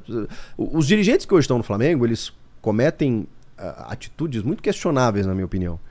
E o fato de ter levado o Vitor Pereira nesse de- dessa forma e, e não renovando com o Dorival, pra mim só mostra eh, como eles pensam, né? Eles não estão preocupados com a condução do caráter do cara. eh, não consigo entender a não eh, renovação do Dorival. E quando o Marcos Braz diz que o Dorival saiu eh, por outros motivos, mas que eu não posso revelar, eu acho isso de uma covardia. É. Porque você, você não explica por quê, que parece que o cara fez alguma coisa muito grave Exato. no bastidor. E na minha opinião, o Dorival ajeitou o time e ainda foi vencedor. Ah, ele venceu com dificuldades? Gente, o que, que vocês esperam? Acho que o que Flamengo. Eu, os caras acham que o Flamengo vai ganhar fácil sempre. É Não isso. assim. Ah, mas ganhou na dificuldade do Corinthians. Pô, mas. É, Flamengo e Corinthians, cara. Corinthians, Uma né? final de campeonato e você ainda ganhou o título. Parabéns. Contra o Atlético Paranaense. Tá, teve o cara expulso lá no primeiro tempo, mas e aí, cara? Você ganhou a Libertadores. É. Aí, o que acontece? Você começa o ano tendo Supercopa, Mundial e Recopa. Todos esses títulos você só vai disputar porque o Dorival ganhou. É. E aí a diretoria, além de tudo isso, ainda cria um problema pra si, porque você pode ganhar, lindo, mas você também pode perder. Não, se tivesse o Dorival, não teria essa pressão. Porque ele ganhou lá é atrás. claro. Mas o, o Vitor Pereira ele já chega porque os caras acham que vão ganhar a qualquer momento e ganhar tudo, e não é assim. É, o fato dele ter três disputas de títulos no começo do ano é algo legal, mas pode ser muito ruim. E foi o que aconteceu, porque ele perdeu todos. Então, é, agora se ele ganhar o Carioca, vamos combinar. É, pô. Mas eu acho que a questão de agora eles não trocarem, porque é uma admissão de culpa, né? E multa também, né? E multa. Mas eu acho que é mais pela admissão Mas de culpa eles não mesmo. vão chegar e vão dizer, putz, errei. Não, não é. o É. perfil dessa diretoria dizer assim, erramos. Mas eles falaram que, segundo eles, iam trocar de qualquer jeito o Dorival, ou pelo VP ou, pelo, ou por outro. Não faz sentido. né? Agora, por quê? Não consigo entender. O Dorival, na minha opinião, ajeitou o time, porque os caras acham que qualquer um é campeão com esse Flamengo. É. E o Renato Gaúcho não foi, o Paulo Souza não foi, o Domenech Torrent não Não, foi. O Ceni foi e foi mandado embora mesmo Então assim. ganhar é um problema, no É. caso no Flamengo. O cara é campeão e é demitido. Exato. E o Dorival no Corinthians, você acha que encaixaria ou não? Porque tem essa agora, é, também estão discutindo Cara, se o mas eu- Lázaro eu, tem... gosto do Lázaro, Eu sabe? gosto também. Eu acho que o Lázaro, assim, claro, pô, perdeu pro Ituano, foi. é, tava sem o Renato Augusto, o time não jogou nada, foi- foi Eu difícil. tava lá né? na arena, não dá pra entender, né? Por que. Por que, que o Corinthians não foi pra cima, não jogou e Estranho, demorou, né? Foi né? estranho, né? Foi Parecia estranho. um jogo normal, assim, É. tipo... É, é, é, Todo é- mundo é contestou também ter entender colocado também. o Rony e não ter colocado o o Sim, Vera, eu acho né? que ele tem, assim, as escolhas dele, tem a responsabilidade dele. Eu também. Paulinho também, né? É, eu acho que o Paulinho não é mais um meia. Ele não, não aguenta. Não, não. Ele no segundo tempo. Isso. é. Eu acho que assim, a gente pode pontuar aqui o que o Lázaro poderia ter feito. E que ele também deve ter aprendido com isso também, né? Mas é, é o ônus de você ter um técnico que tá aprendendo no cargo. É. E- mas eu acho que ele tem algumas coisas interessantes. Bom, o Roger Guedes é outro jogador. O Fagner é outro jogador em relação ao ano passado. O Rony mesmo, que a gente. Ah, o Fausto é mais jogador, é mais jogador. Mas o, o Rony foi um cara que estava completamente descartado e e fez um bom. É. Vai.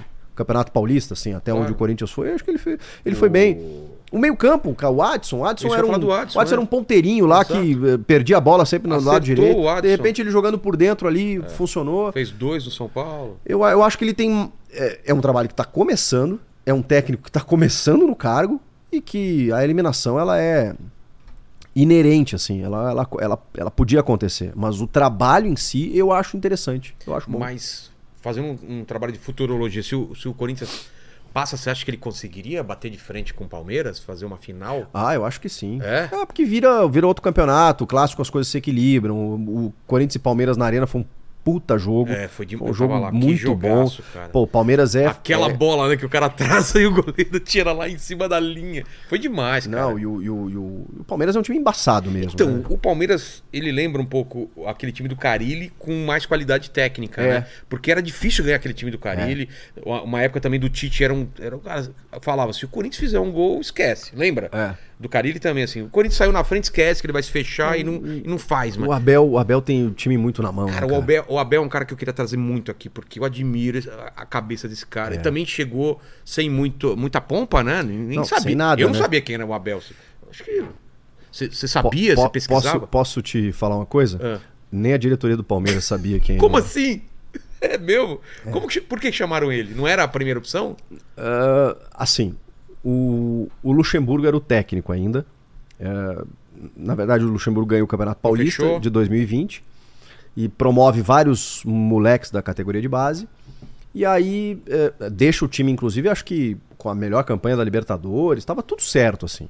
Só que existia um rumor ali interno de que esse Palmeiras podia mais. Podia mais e tinha condições de ganhar outras competições. Como eu tenho esse sentimento com o Flamengo agora. Isso, exato. E, e aí o Palmeiras, é, o, o- Gagliotti, que estava ainda na gestão, é, se espelhava muito no que estava acontecendo no, no- no Flamengo ali. O Flamengo estava tava ganhando, né? Tinha sido campeão 19, aquela coisa Da toda. época do Jorge Jesus. Da época do Jorge Jesus. E o Palmeiras, para tentar bater de frente com o Flamengo, pensou assim: vamos, vamos trazer um europeu. E aí o Gagliotti botou na cabeça dele que tinha que ser um português. Eu quero um português. E aí o empresário, muito famoso, falou com o Gagliotti numa chamada de vídeo e falou assim: tô, eu tô conversando com um português aqui agora, ele treina o PAOK da Grécia, é, conversa com ele aqui. Eles conversaram. E aí o Gagliotti se encantou pelo Abel Ferreira. Mas ao sair dali, ele foi dar um Google para saber quem era o Abel Ferreira. Sei, vamos pesquisar aqui. E aí, tá, tá, não ganhou títulos ainda e tal, mas o cara tem boas ideias e tudo mais. Ele já tava meio contestado lá no PAOK e tal. Vamos trazer. Trouxe o Abel e. Mas o Abel tinha alguma coisa. de- Não, cara. É? Não, ele queria um europeu, ele queria um português, o empresário sugeriu, ele conversou, fez uma conversa de vídeo com o Abel Ferreira e resolveu contratar. Que doideira, cara. Às vezes o futebol, ele, ele é mais simples do que a gente É. pensa. Não, não houve uma série de entrevistas, uma metodologia, uma- um acordo com as características Um do estudo, elenco, é. um estudo para ver qual técnico no mundo era. Não, foi assim. É um encaixe. Foi assim, eles queriam um português. E tantos clubes tentaram português É. nos últimos anos e o Antônio Oliveira tá aí, o Gesualdo veio pro Santos, não deu certo, aliás, quem que deu no Santos. Mas não era só trazer um português, é que, cara, o Abel realmente eh, ele, ele como técnico não era nada antes do Palmeiras. E ele chegou aqui e fez um trabalho brilhante. Ganha tudo. Um trabalho brilhante. Mas por quê? Brilhante. O que, que ele tem Eu, de diferente? eu acho assim, o- eh, os portugueses, tá? Tá. Aí você falou assim, não tem tanta gente em Portugal. Eles têm método. É. Eles têm, eles têm uma academia. Eles, o- o- o profissional do futebol lá, ele tem, ele tem uma, uma, uma, uma possibilidade de estudar para ser técnico. Hoje no Brasil a gente está tentando correr atrás disso com a CBF Academy, que são os cursos da CBF para formar novos técnicos. Só que a gente está ainda patinando nesse, Porque nesse o nosso, sentido. nosso cenário era sempre assim: um, um ex-boleiro ou alguém que Isso. se torna técnico e vai aprendendo no meio do caminho. Tá. Isso. Lá não. Não, há 40 anos o cara sabe onde ele tem que ir para ouvir palestras dos principais técnicos de Portugal, com livros e bíblias didáticas sobre trabalhos eh, de antecessores. Então, Portugal hoje tem, cara, eles têm técnicos em mais de 50 países. Cara, Os portugueses hoje, eles dominam o cenário internacional porque eles formam muitos treinadores. E o Abel Ferreira, quando era jogador aos 28 anos, ele já era técnico como assim? formado. Ah, formado. Ele já tinha formação de técnico. Então Olha. ele é um cara que resolve estudar há muito tempo. Então eles têm método. É por isso que quando eles chegam para desenvolver um trabalho num clube, eles estão muito à frente da gente. Porque a gente é o Entendi. seguinte, com exceção de alguns jogadores, como por exemplo, é, sei lá, o que, que eu conheço, assim, do Roger Machado, por exemplo, do Adilson Batista, que eram jogadores que discutiam taticamente com o Felipão e com Entendi. o Tite, quando eram jogadores. Esses você sabia que, que eles seriam técnicos em algum momento. É. Mas mesmo assim, você não você não tem onde prepará-los. Porque aí eles têm que fazer um curso da CBF, uma licença C, B, A, Pro, não sei o que e tal, fazer palestras, desenvolver trabalhos. O Alex agora, que virou técnico, que você sabe que é um cara que sabe do, do riscado, que em algum momento vai treinar um grande clube, vai explodir. Mas são. É difícil, cara. A gente não Mas tem essa estrutura. mesmo, né? Portugal tem. O cara já vem com uma. Já, já na frente, É né? isso. Então ele chega aqui, ele já tem um método para desenvolver. E aí, claro, o que ele não tem? A experiência. Vivência. E aí e o resultado também ajuda, né? É. Porque aí ele ganha, ele, ele chega logo e ganha uma Libertadores, uma Copa do Brasil. Aí fica fácil. Aí ele já, ele já ganha tamanho. É. Mas ao mesmo tempo, ele, ele provavelmente percebeu por que ele ganhou. E aí ele começou a repetir, eh, a tomar algumas decisões, oxigenar o elenco de um lado. E aí o, o Palmeiras fez algo muito difícil de fazer, que é você liberar jogadores eh, campeões do elenco enquanto você está vencendo. Isso é muito difícil fazer. E aí foram embora lá Felipe Melo, William Bigode, Daverson, jogadores que estavam ali no título, responsáveis por. O Palmeiras não, ó, obrigado, vamos renovar. Obrigado, vamos renovar. Isso é muito difícil. Porque o, o grande problema do time vencedor é se manter no topo, ver o Flamengo. É. Agora o Flamengo tá. é, é, porque os caras ainda estão no Gabigol, Arrascaeta, Everton Ribeiro. Pedro. E isso já tem quatro anos. Já tem quatro anos, e aí o o Dorival conseguiu botar o Pedro com o Gabigol em outro posicionamento, porque perdeu o Bruno Henrique. Só que o João Gomes foi embora, que era o cara que meio que substituiu o William Arão, e o Vitor Pereira não sabe o que fazer. É. Porque tem o Thiago Maia, que não é necessariamente um João Gomes, e aí vem o Gerson, que tem Vem o que jogar porque é. custa caro e não sei o quê, e não tem lugar pra todo mundo, e é um time que não marca. É um É. time que sem a bola é difícil de jogar. Então, manter o mesmo. E o, e o Palmeiras consegue isso. Sai jogador, entra jogador. E Bom, mesmo. Saiu o Scarpa e o Danilo. E o time. Agora, o, o último jogo, o Tabata foi o melhor em campo. Olha isso. Olha o que o Abel Ferreira consegue. É. O Tabata não tinha jogado ainda, mas aí ele botou numa posição meio que pra fazer o que o Scarpa fazia e o cara foi bem. O menino, o menino, pô, ele recuperou o menino, cara. O menino era da seleção, de repente, bah, deu uma deslumbrada, foi pra reserva, quase foi embora. Um monte ali dos, dos meninos que, né, que a cabeça meio que não funcionou foram embora. O Patrick de Paula, o Renan, for- foram saindo. O Veron, o Gabriel Veron, quando eles conseguiram uma venda, vai, vai porque. Mas é louco, né? A, a Mão Jacoin vem aqui e falou que, que trocou ideia com, com o Abel, né? Ah, é? É, tem essa parte também dele de mental, de Ah, não, isso, isso né? é impressionante. E, e ele é muito criticado exatamente por isso, né? Porque ele defende isso e à beira do campo ele é, ele é um pouco explosivo, assim. Exato, exato, é verdade, é verdade, cara. A cabeça do- fria é, é, não- não- é até por ali. Mas, mas sabe que eu acho que eu tô chegando a essa conclusão?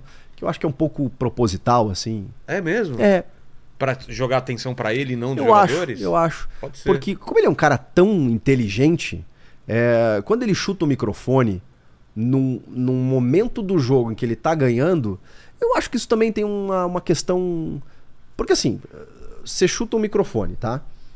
É, beleza, pode, pode ser que você tenha perdido a cabeça. Mas você sabe que não pode chutar o microfone. Claro. Então, se você chuta o microfone, é porque você quer chutar o microfone. É. E se você quer chutar o microfone, você sabe a consequência disso. Ainda mais ele, que tem É. histórico, que é visado, que segundo ele é perseguido. Então eu acho que chutar o microfone ali naquele momento talvez tenha sido intencional. É ele mesmo? nunca vai admitir isso, mas eu acho que eu acho que tem a ver com, sabe, uma coisa assim, porque aí vira sobre ele, vira uma coisa, o jogo meio que para, ele é expulso, aí Mesmo já, ganhando, aí né? É. já dá uma o, o Flamengo já pensa o que tá acontecendo, acabou o jogo, campeão. É, Sabe? Pode ser, Eu pode acho ser. que tem um E o método ali. das criptomoedas do, do golpe lá dos. Nossa, você viu que treta? Vocês viram isso no Fantástico e tal? 6 milhões, cara. Você, você vai perder 6 milhões da- da- na sua vida? Cara, você tem eu- essa chance? Eu acho que eu não vou cons conseguir Exato, ganhar né? 6 milhões. Quando os caras falam, eu perdi 6 milhões no negócio, eu falo assim, cara, o cara tinha 6 milhões pra perder, cara. É isso. E é só valores assim, né, cara? Que treta, Mas o, velho. o, o Scarpa, que é um cara, pô, um cara que lê Faulkner, É. um cara cubo mágico, anda de skate. Não, ele cara- mesmo falando, Ele- fala, como eu- que eu, eu- fui cair num negócio desse de um. De isso, dar um. isso me pegou demais. É. Que ele falou assim, irmão. Eu fui muito burro. Porra, quando que o negócio vai dar 5%, Não existe cara? isso. Pelo amor de Deus, como que eu caí nessa? É. Mas é triste mesmo, porque a- o, o a- as pessoas às vezes falam assim, pô, o cara, pô, 6 milhões. Ah, não, perdeu 6 milhões, o cara Não. tem muito. É, não, às vezes. Às ele vezes fala é... que é a economia dele, cara. É o que ele já Então, tinha juntado, né? Tudo bem, provavelmente ele tem mais patrimônio, tu- pro- provavelmente ele tem uma, uma estrutura legal, mas é, é- é muito dinheiro e é um dinheiro que, mesmo pro jogador, demora para ser conquistado. E outra, a carreira é curta de jogador. é né? isso, e, e muita gente depende do jogador. É. A gente tem a mania de achar, "Ah, os caras têm 50 milhões no Não. bolso, é, Mãe, e eles, pai, eles têm um é. padrão de vida que, que custa muito e eles normalmente Ajuda é, a família ajudam inteira. a família inteira, além de outras situações, né? Então, e é o trabalho dele, pô. É, Não interessa, ele não ganhou isso roubando, É. né? ele ganhou trabalhando e o futebol paga muito. Por que, que o jogador ganha muito? Porque o futebol rende muito, cara. Gera muito dinheiro. Ninguém para pra. Gera o seu canal, gera. É esse- isso, esse- não, é muita coisa, conversa, cara. É muita coisa. É muita coisa. Então, ah, o talento é algo que faz com que as pessoas parem e paguem pra assistir. Isso tem que ser valorizado, isso tem um preço. Ah, o, o Coldplay ganha, ganha muito por quê? Porque todo É. mundo quer ver o show dos caras, entendeu? shows, Os né? caras lotam seis shows no estádio, entendeu? Então, enfim, é, eles ganham muito por causa disso, porque eles, eles, eles atraem isso. O futebol, o jogador, as pessoas lotam o estádio pra ver um jogador chutar uma bola. É. Então, isso é da oferta e da demanda. É um cara que decide um campeonato. Que mexe com um país inteiro. É, e aí, quando colocam na linha temporal, né, cara, numa decisão ele tava, tava com a cabeça por causa desse negócio que tá- e, e na noite tinha que jogar fina, jogar um jogo importante Isso pelo achei muito Palmeiras. louco, cara. Nossa, imagina a Que cabeça a gente, do cara. né? é, é por isso que eu, eu- é, a gente tem que ter muito cuidado, né? Eu faço uma reflexão às vezes como jornalista, a gente porque não sabe as lutas que o cara tá passando Não, na vida pessoal, né? pro árbitro, pro, É. pro, pro jogador de futebol, pro treinador, ah, a gente não sabe, cara. E, e- e- e eu acho que o, o- a- por isso que a gente tava falando aqui, né? A crítica do jogo, ela faz parte. O cara vai saber que ele não jogou bem, que ele- É. Agora, quando você. Ah, esse cara não joga nada, esse cara não tinha que estar aí, Vagabundo. esse cara, esse cara não treina, esse cara. Isso é. isso é meio pesado, porque provavelmente é um cara que trabalha assim. Né? O cara tá, é a profissão dele, né? Então ele treina, chega no jogo, é o ápice. E o futebol tem essa coisa, né? Às vezes o cara chuta, faz tudo certo, a bola bate na trave e sai. Pronto. Você não vale nada. É, ou às vezes você chuta errado, a bola bate no defensor, engana o goleiro, gol, você é o herói. Você é, É. você é o ídolo e tudo deu certo. É, a gente tava falando aqui, acho que foi com o Juliano, né? Não lembro, que ele falou que chutou a bola e falou, cara, a bola vai fora e por acaso ela bateu num moinho, numa coisa e ela entrou.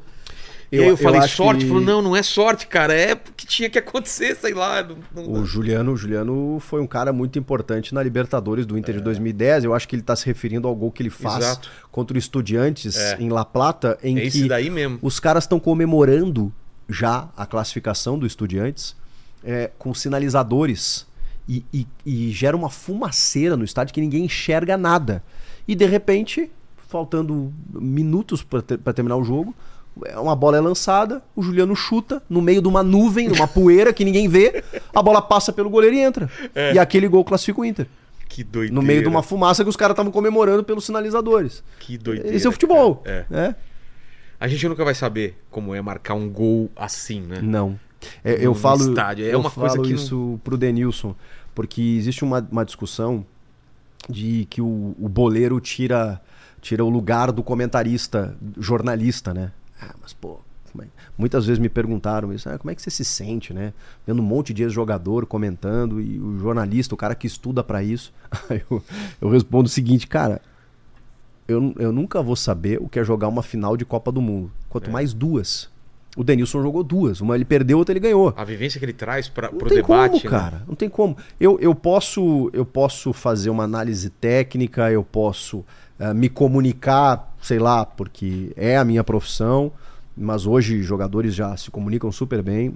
O Denilson é um cara que evoluiu muito também nesse sentido. Aliás, sempre foi um meio que um showman, assim, né? Um cara muito divertido. eh, e, ele, e ele tá cada vez melhor. Mas o que eles têm de vivência, eu nunca vou ter.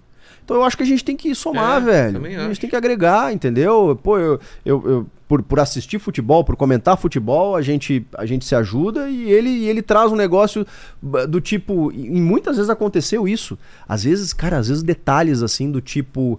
é, de, de, de gol que o cara faz, ou de uma falha de um zagueiro, dele olhar pra mim e falar assim: ele, ele, ele enquadrou o corpo errado. Eu falei, hã? É, não, porque quando essa bola vem de lá, o certo é você já enquadrar para dar o, re... para rebater. Ele pensou demais quando ele perdeu o tempo da bola. Eu falei, caramba, eu nunca ia me dar conta disso. Sabe? Porque ele ele teve lá dentro. E ele sabe os movimentos que um jogador tem. Eu não sei, né? A gente jogou bola, É. joga bola pelada, né? Exato, não é a mesma não coisa. é a mesma coisa. Ou, e entrar no estádio lotado, gritando o teu nome, ou te vaiando antes de um pênalti. Não sei o que, que é isso, cara. Não sei, nunca vou saber. É, infelizmente. Você sabe, Helene? Olha, posso até saber, mas agora não. Manda aí, Helene, o que, que o pessoal tá perguntando aí no chat? Ó, é o seguinte, o Matheus Braga, ele mandou Ô, aqui, ó. grande Matheus, É, parceiro. Vilela, parabéns pelo programa. O Chico é o ídolo que tenho o prazer de chamar de amigo. Ô, Eu te amo de verdade, Chiquito. É, minha pergunta é como, usar o, é como usar o sistema europeu e japonês de ligas para melhorar o futebol brasileiro. Pô, Pô, Matheus, você tinha que vir aqui responder essa, né? É, o Matheus é, um, é um, é um observador aí, apaixonado pelo futebol japonês e futebol internacional no geral. É, eu acho que a gente tem que aprender com eles, né, cara? dá o contexto pra gente. Eu não entendo muito como que, que o futebol é do jeito que é hoje lá, essas ligas, essas coisas. Como que foi feito isso? Não, eu, eu, tam- eu também não sei exatamente como é a liga japonesa. Mas Ele ele, é- falou japonês é só ou Ele falou japonês e europeia. a europeia, as europeias? É, talvez, talvez ele esteja se referindo ao calendário, né? Ah, é?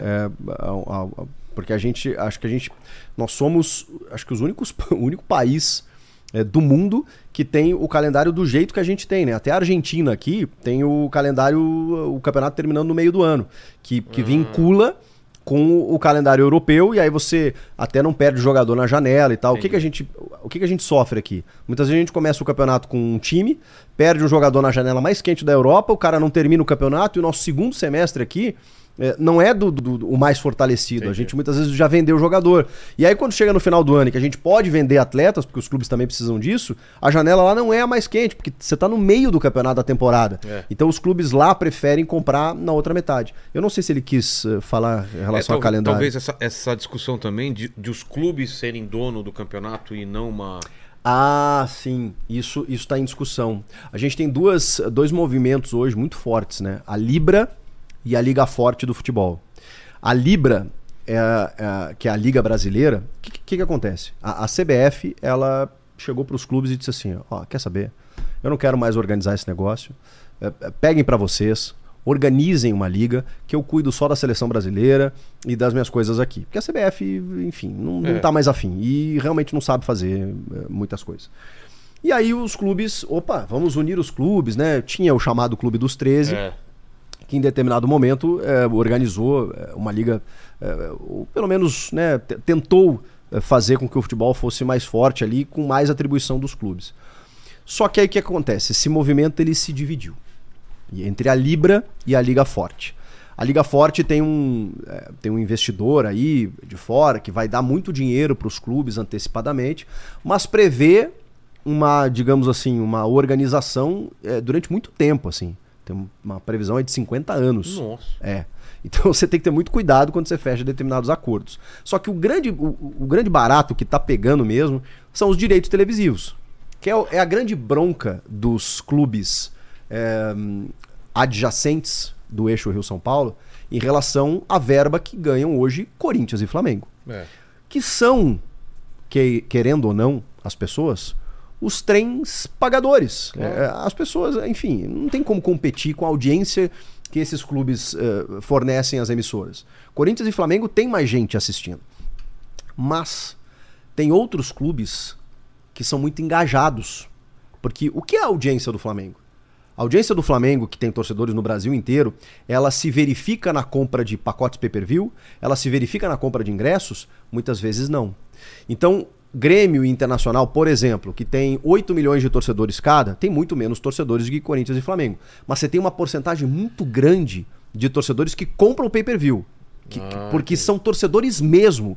É, no caso, não estou dizendo que do Corinthians e do Flamengo não são torcedores, mas tem muitos né? simpatizantes. É, é, o Flamengo criou torcedores Brasil afora, muito porque o rádio chegava é, em, em Só confins, o rádio do- carioca, só transmitia Vasco e Flamengo. O Vasco também tem uma torcida enorme. Mas, mas você tem hoje a, a questão do potencial de mercado, que, que são os torcedores que hoje compram produtos do clube. Então, o que, que o, o- o Inter que está na Liga Forte, ele defende muito isso. O presidente Alessandro Barcelos, que é o presidente do Inter, ele quer que essa distância diminua.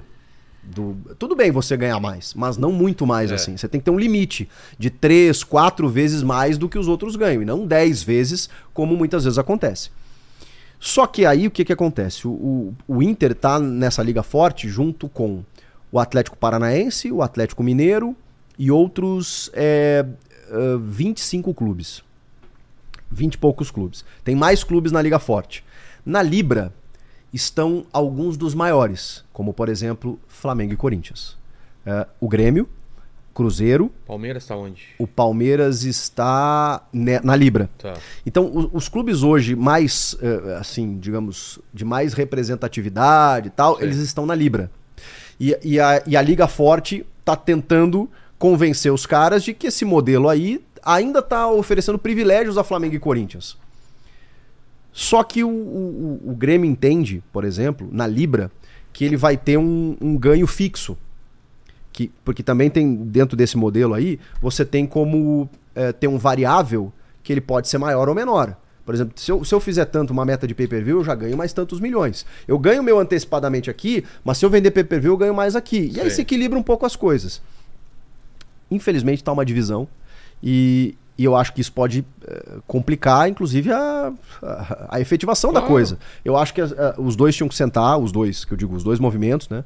Todo mundo sentar, conversar para tentar chegar num, num comum acordo, porque não adianta você, se você tiver duas ligas, é que Flamengo e Corinthians também precisam entender que eles não jogam sozinhos. É. Então eles, eles precisam de outros 18 clubes para fazer o brasileiro. É, e muitos desses clubes estão num outro movimento, tentando um outro modelo, que para Flamengo e Corinthians não é interessante. Então tem que convencer esses caras, tem que reunir os dirigentes, tem que dizer, ó, você vai ganhar mais tanto, porque você tem mais torcida e tal, beleza. Mas eu também preciso ter uma parcela, porque para tentar competir, né, cara? Porque senão, pô, no, no- no último pay-per-view aí, é, o, o Flamengo faturou 170 milhões e o Grêmio 12. Caramba. Então, assim, Essa a diferença? e não pode ser essa, entendeu? Porque não é essa a diferença no, Real. no real, entendeu? real, né? Não- e aí, pô, um clube que ganha 170 milhões só de pay-per-view, ele pode montar um time melhor do que o outro, né? Claro. Vamos combinar. Então, é- essa é a discussão. A gente está tentando, dentro desses movimentos, diminuir a distância, é, porque senão vai ficar né, sempre os ricos ali. é, é, com, com- com mais poder aquisitivo e os outros ali brigando para, numa eventual Copa do Brasil, conquistar Tentar alguma, coisa. E esse movimento de, de clube ter dono, o que, que você acha disso? Que é comum lá fora e aqui tá tendo esse movimento agora. Eu, eu acho que, eh, assim, varia muito da situação do clube e também do potencial do clube. Eu, eu, eu não consigo ver clubes como Flamengo e Corinthians, por exemplo, com o SAF. Porque são clubes que hoje você vê o que o Flamengo consegue fazer eh, quando bem organizado. Ele, eh, as pessoas falam, pô, mas o Flamengo, de onde é que o Flamengo tira muito dinheiro? Bom, o Flamengo montou times horrorosos durante alguns bons anos para pagar as contas. É, depois que ele percebeu que ele poderia faturar um bi por ano de faturamento, ele pode ter um custo de 500, 600 milhões anuais. Claro. E aí você consegue ter na receita versus despesa um time maravilhoso com grandes estrelas pagando como pagaram pro Cebolinha. Vem Cebolinha, 70 milhões de reais, nós compramos. Vem Gerson. O Flamengo hoje pode fazer isso, tirar jogadores da Europa.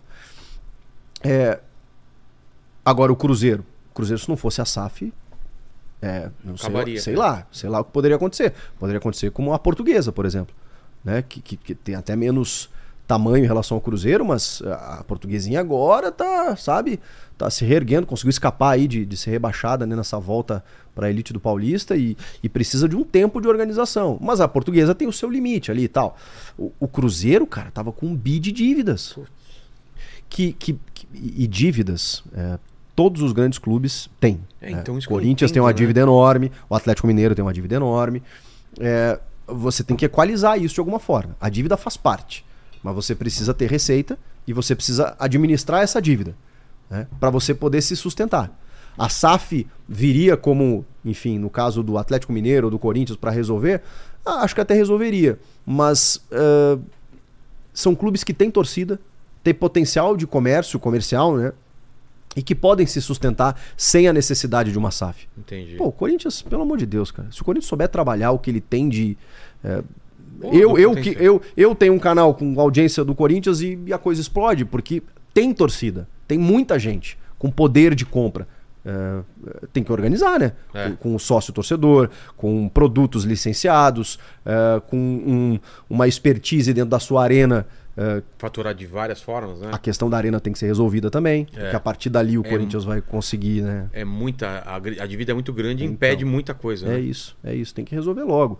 Porque aí sim vai ser um clube independente nesse aspecto, né?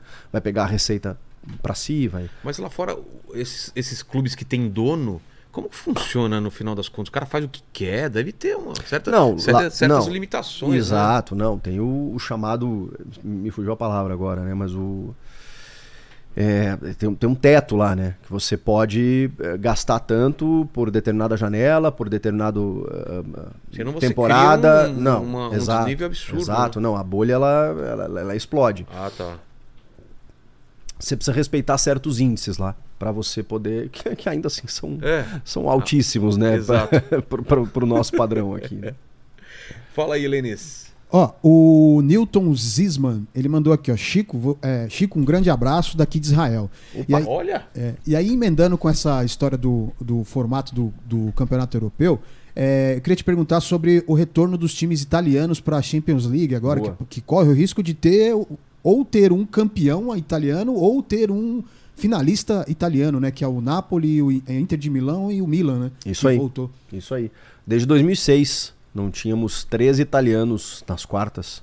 É, o Napoli, cara, o Napoli tá fazendo uma campanha absurda. Líder do italiano e, atropelou o Eintracht Frankfurt na- na- nas Quando eu era oitavas. mais novo, os italianos estavam sempre lá É isso. beliscando, né? Não, então, e aí a Itália deu uma, uma, uma- enfim, uma, uma reorganizada assim nas coisas, porque teve problema de denúncia de, de, de corrupção. Aí a Juventus nos últimos anos né, deu uma, uma, uma crescida, até disputou e tal, mas Milan, Inter de Milão e, e, e Nápoles especialmente estavam fora É. do, do esquadro assim. E houve uma Houve uma. uma- até, a seleção italiana, né? Que nos últimos anos ficou de fora da- de duas Copas do Mundo, né? Mas ah, foi campeã da Euro nesse meio tempo. É. E aí todo mundo imaginou, pô, a Itália voltou, né? Do, do, Roberto Mantini e tal. E aí não classificou porque parou na Macedônia do Norte, na repescagem e ficou Tá fora vendo? da Copa. É, mas a Itália, a Itália, como né, o futebol deu uma recuperada nos últimos anos. E vai ser legal ver a- a- esses times italianos aí, porque além desses três, é, o sorteio é amanhã, 8 da manhã. Então, é, eles têm grande chance. Pode, pode ser que dois se enfrentem, né? Mas, porque tudo pode acontecer. Mas você tem ainda o Bayern de Munique, o Real Madrid, o Manchester City, o Chelsea e o Benfica.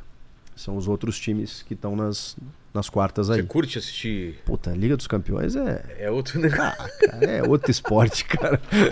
Pô, é, é, Qual jogo que foi 7 a. 7x0 foi na Premier League do, Nossa, do Liverpool com cara. o United. Que Que é um negócio maluco também, né? Porque o Liverpool tinha tomado 5x2 do Real Madrid e meteu 7x0 no United. Aí depois o Liverpool foi jogar com o Bournemouth perdeu de 1x0. Então. Vai, Aí você vai entender, né, cara? né? Mas é, é, é muito bom. A Premier League também tem um nível altíssimo que foi, foi outro lance, né, cara? Os caras criaram uma liga lá extremamente forte, valorizada, competitiva. Todo mundo só quer jogar a Premier League. cara. É. A Premier League hoje assim, virou né? o filé, cara. Exato. E não Futebol era. inglês, ninguém dava a menor bola pro futebol inglês. E de É repente- isso, de repente, pô, até falavam, né? Na Inglaterra não se joga futebol, se É, joga outra coisa. Só inventaram. Mais, mais próxima do rugby lá, É. que os caras batem pra caramba, de repente virou, porra, o top de linha, né? O Guardiola foi pra lá e... Mas, Chico, enfim. dá uma, dá uma. Se for possível, dá uma explicada no novo formato do Mundial, que eu vi que você fez um vídeo grande lá. Mas presta atenção aí, Helene, vê se você consegue. Não, é que entender. tem dois, né? Tem É, dois. Vão ter dois. Vai ter um anual e um de 4 em 4 anos. Isso, isso.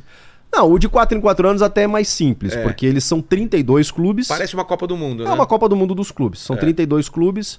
eh, e aí as confederações vão fornecer lá os seus, os seus times. A Comebol são seis vagas.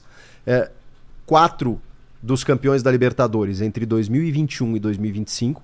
Então, Palmeiras, campeão 21, e Flamengo Tão 22 garantidos. já estão garantidos. Tem outras duas vagas para o campeão da Libertadores de 23 e 24. Tá. E outras duas vagas a serem definidas. E ninguém sabe, então. Ninguém sabe. Tá. Se vai ser o campeão da Sul-Americana, se vai ser o vice, se vai ser o ranking, ninguém Tá. sabe. Mas tem outras duas vagas, são seis. A Europa são 12. Cara. São 12 europeus. Aí tem quatro da CONCACAF, quatro da Ásia, um da Oceania, e aí vai, né, 32. vão fazer 32. Aí vão dividir lá, provavelmente, né, em, em- em grupos em que no máximo você tenha 12 europeus, dois europeus por, por grupo, no máximo. Ou seja. Então você corre o risco de estar num grupo com dois europeus É. precisando se classificar. Pra- já começa assim. E aí vai afunilando. Né? E aí você imagina que nesses 12 europeus que também vão ter os quatro campeões da Champions, né? De 2021 a 2025. Por exemplo, então você já, já tem o Chelsea e o Real Madrid. Já estão garantidos. E aí tem 23, 24 que pode até repetir, né? Pode ser o, o Real de novo, o É, Chelsea de novo. aí Aí, eles- você tem que ver se vai o vice, se É. vai não sei o quê. Tá. Aí você tem as quatro, ah, só que sobram oito, né? No caso da Europa, tem os quatro campeões da Champions, sobram oito vagas. Aí eles vão ver no ranking lá, também não, não definiram muito Ou bem. seja, vai ser difícil Cara, é muita gente. Caralho. é só você pensar que nesses 12 estão os principais do mundo, É. né, cara? Vai ter Liverpool, Manchester City, Real Madrid, Barcelona. Não é um jogo que você United. pode ganhar do Real. Você vai ter ganhado do Real, vai ter ganhado do Liverpool. É isso. Vai ter que não sei o quê. Ficou um pouquinho mais difícil. É. Vai ficar... Mas assim, de quatro em quatro anos. Tá. É, Esse vai ser o campeão mundial a partir de agora? Pode ser que sim, né? Acho que vai ser o campeão mundial mesmo, né? Mesmo, ele, né? pô, vai ganhar. E acho que os europeus também vão tratar de outra forma, porque eles vão se enfrentar muito entre eles, né? É, vai atrair Então vai ter uma atenção, disputa. né? É, e eu acho, eu acho que tem- tende a ser um negócio Pô, muito bacana. ser legal né, pra cara? caramba. Pra assistir. Porra, Nossa, imagina, demais, jogo cara. pra caramba, entre o- to- todo mundo. Imagina né? o Corinthians tá no meio dessa. São Paulo. Então, eu tô Corinthians sonhando, Real mas- Madrid. Não, é impossível, né? Mas imagina o São Paulo. Pois é, São Paulo. Quem sabe? É. Ele entra por alguma... Ganhar mais uma, né? É. Quatro. É, opa, agora ele foi bem, agora ele foi É. bem. Ganhar mais uma, né? Já temos três. É, E mas e aí o- e tem o anual, que, que Mas se assim, bate no não- ano do, do- que tem o de 4 em 4 anos, não vai ter esse anual. vai ter, vai ter também. Vai ter dois. É, esse aqui é, o- é o- é a parada. É, Se eu não me engano, no ano de 2000, quando a FIFA instituiu o novo Mundial da FIFA, também teve um Mundial é, que era intercontinental, em Sei. que o Boca foi o campeão. Boca, o Boca foi campeão e o Corinthians também foi campeão em 2000. No mesmo ano. Em 2000 tem dois campeões mundiais, assim. Vai acontecer a mesma coisa de 4 em 4 anos. É, porque esse não está confirmado ainda. Ah, não? Não, porque isso é um pedido das confederações, porque assim, pô, só de 4 em 4 anos a Não gente fortalece a- Isso, vamos os campeonatos nacionais. Vamos né? manter a competitividade e tal, então todo ano vamos ter alguma disputa. E aí também fica difícil para nós, porque o, o, na verdade vai ficar mais difícil ainda do que o atual formato. É? É, porque hoje a gente entra na semifinal, né? É. Agora a gente vai entrar uma fase antes. Como que vai ser? A ideia deles é o campeão da Libertadores contra o campeão da Champions da CONCACAF, que é a América do Norte e México. Tá. Então vai ter o clube, o clube ali e aí o campeão da Libertadores. Aí vamos lá, o Corinthians ganhou a Libertadores em 23 lá, Joga com. joga com o campeão da CONCACAF. Aí o Corinthians passou. Aí ele vai pegar o vencedor de um triangular, com o campeão da Champions da Ásia, campeão da Champions da África e o campeão da Oceania. Nesse triangular vai sair um time vencedor. Ah, ganhou o triangular. Vai enfrentar o Corinthians, Tá. que já ganhou da, da, da Champions da CONCACAF. Sim, ganhou de 1 a 0 Essa vai ser uma semifinal. Essa vai ser uma semifinal. Depois. Aí, passando por isso, en- enfrenta o europeu. E o europeu Só faz espera. o quê? Só espera? Só espera. Ganhou a Champions League e espera. Não, não enfrenta ninguém? Não. Só espera o campeão de. o vencedor de todos esses jogos. aí. Mano, depois de toda a exploração que os caras fizeram aqui nas Américas. Sacanagem, velho, né? Os caras já fizeram. É isso. Estão fazendo de Se novo. achar demais, né? É se achar, cara. demais. a gente aí, fica de né? boa É aqui. isso. É, vai ser mais difícil. Todo mundo se mata, os isso- continentes Isso todos. não tá e- certo ainda. Não, esse eles estão estudando ainda. O, de- o que tá certo é o de Imagina 25. se não tiver é, mundial todo ano, cara. Toda essa coisa do ganhar Libertadores perde um pouco do, do É brilho, isso, né? é isso que eles querem ter um. Agora, quem vai ser o campeão mundial? O É. do anual ou o de 4 4 Vixe, anos? cara. Eu acho que eles vão ter que mudar. A, a, é O mesmo. nome? É, eu acho que essa Copa vai ser. A anual vai ser intercontinental. Ah, entendi. E o Mundial de Clubes mesmo vai ser o de 4 em 4 anos. Nossa. Porque o Real Madrid, por exemplo, ele contabiliza ah, ah, nos títulos pós-organizados pela FIFA, campeão mundial. Ele tem vários mundiais lá. E E, eles e os anteriores eles colocam lá. Tem tantas taças intercontinentais e tantas taças mundiais. Ah, é? É, o, o Grêmio, por exemplo, o Flamengo, que ganharam lá em 81, 83, a FIFA reconheceu, a partir dos Santos de Pelé, que são títulos mundiais. Mas, na verdade, São não me escutem, né? Mas são intercontinentais. Porque, na verdade, era só o campeão da América do Sul contra o campeão da É. Europa. É. É, depois a FIFA organizou um mundial mais democrático, mais globalizado, E entendeu? olha só, o Corinthians tem quantos mundiais mesmo? Dois. Pela FIFA. Dois. Dois, Dois. E o São Paulo? três. Um. Ah, não, da, organizado pela FIFA um. É um só? É isso. Porque o, o, o- o outro era anterior, mas é, na época era mundial, né? É, é, não tem Era um discussão, mundial, era mundial, né? não tem. Não... Pô, quando ganha no Também- Barcelona lá era Claro, mundial, pô. pô.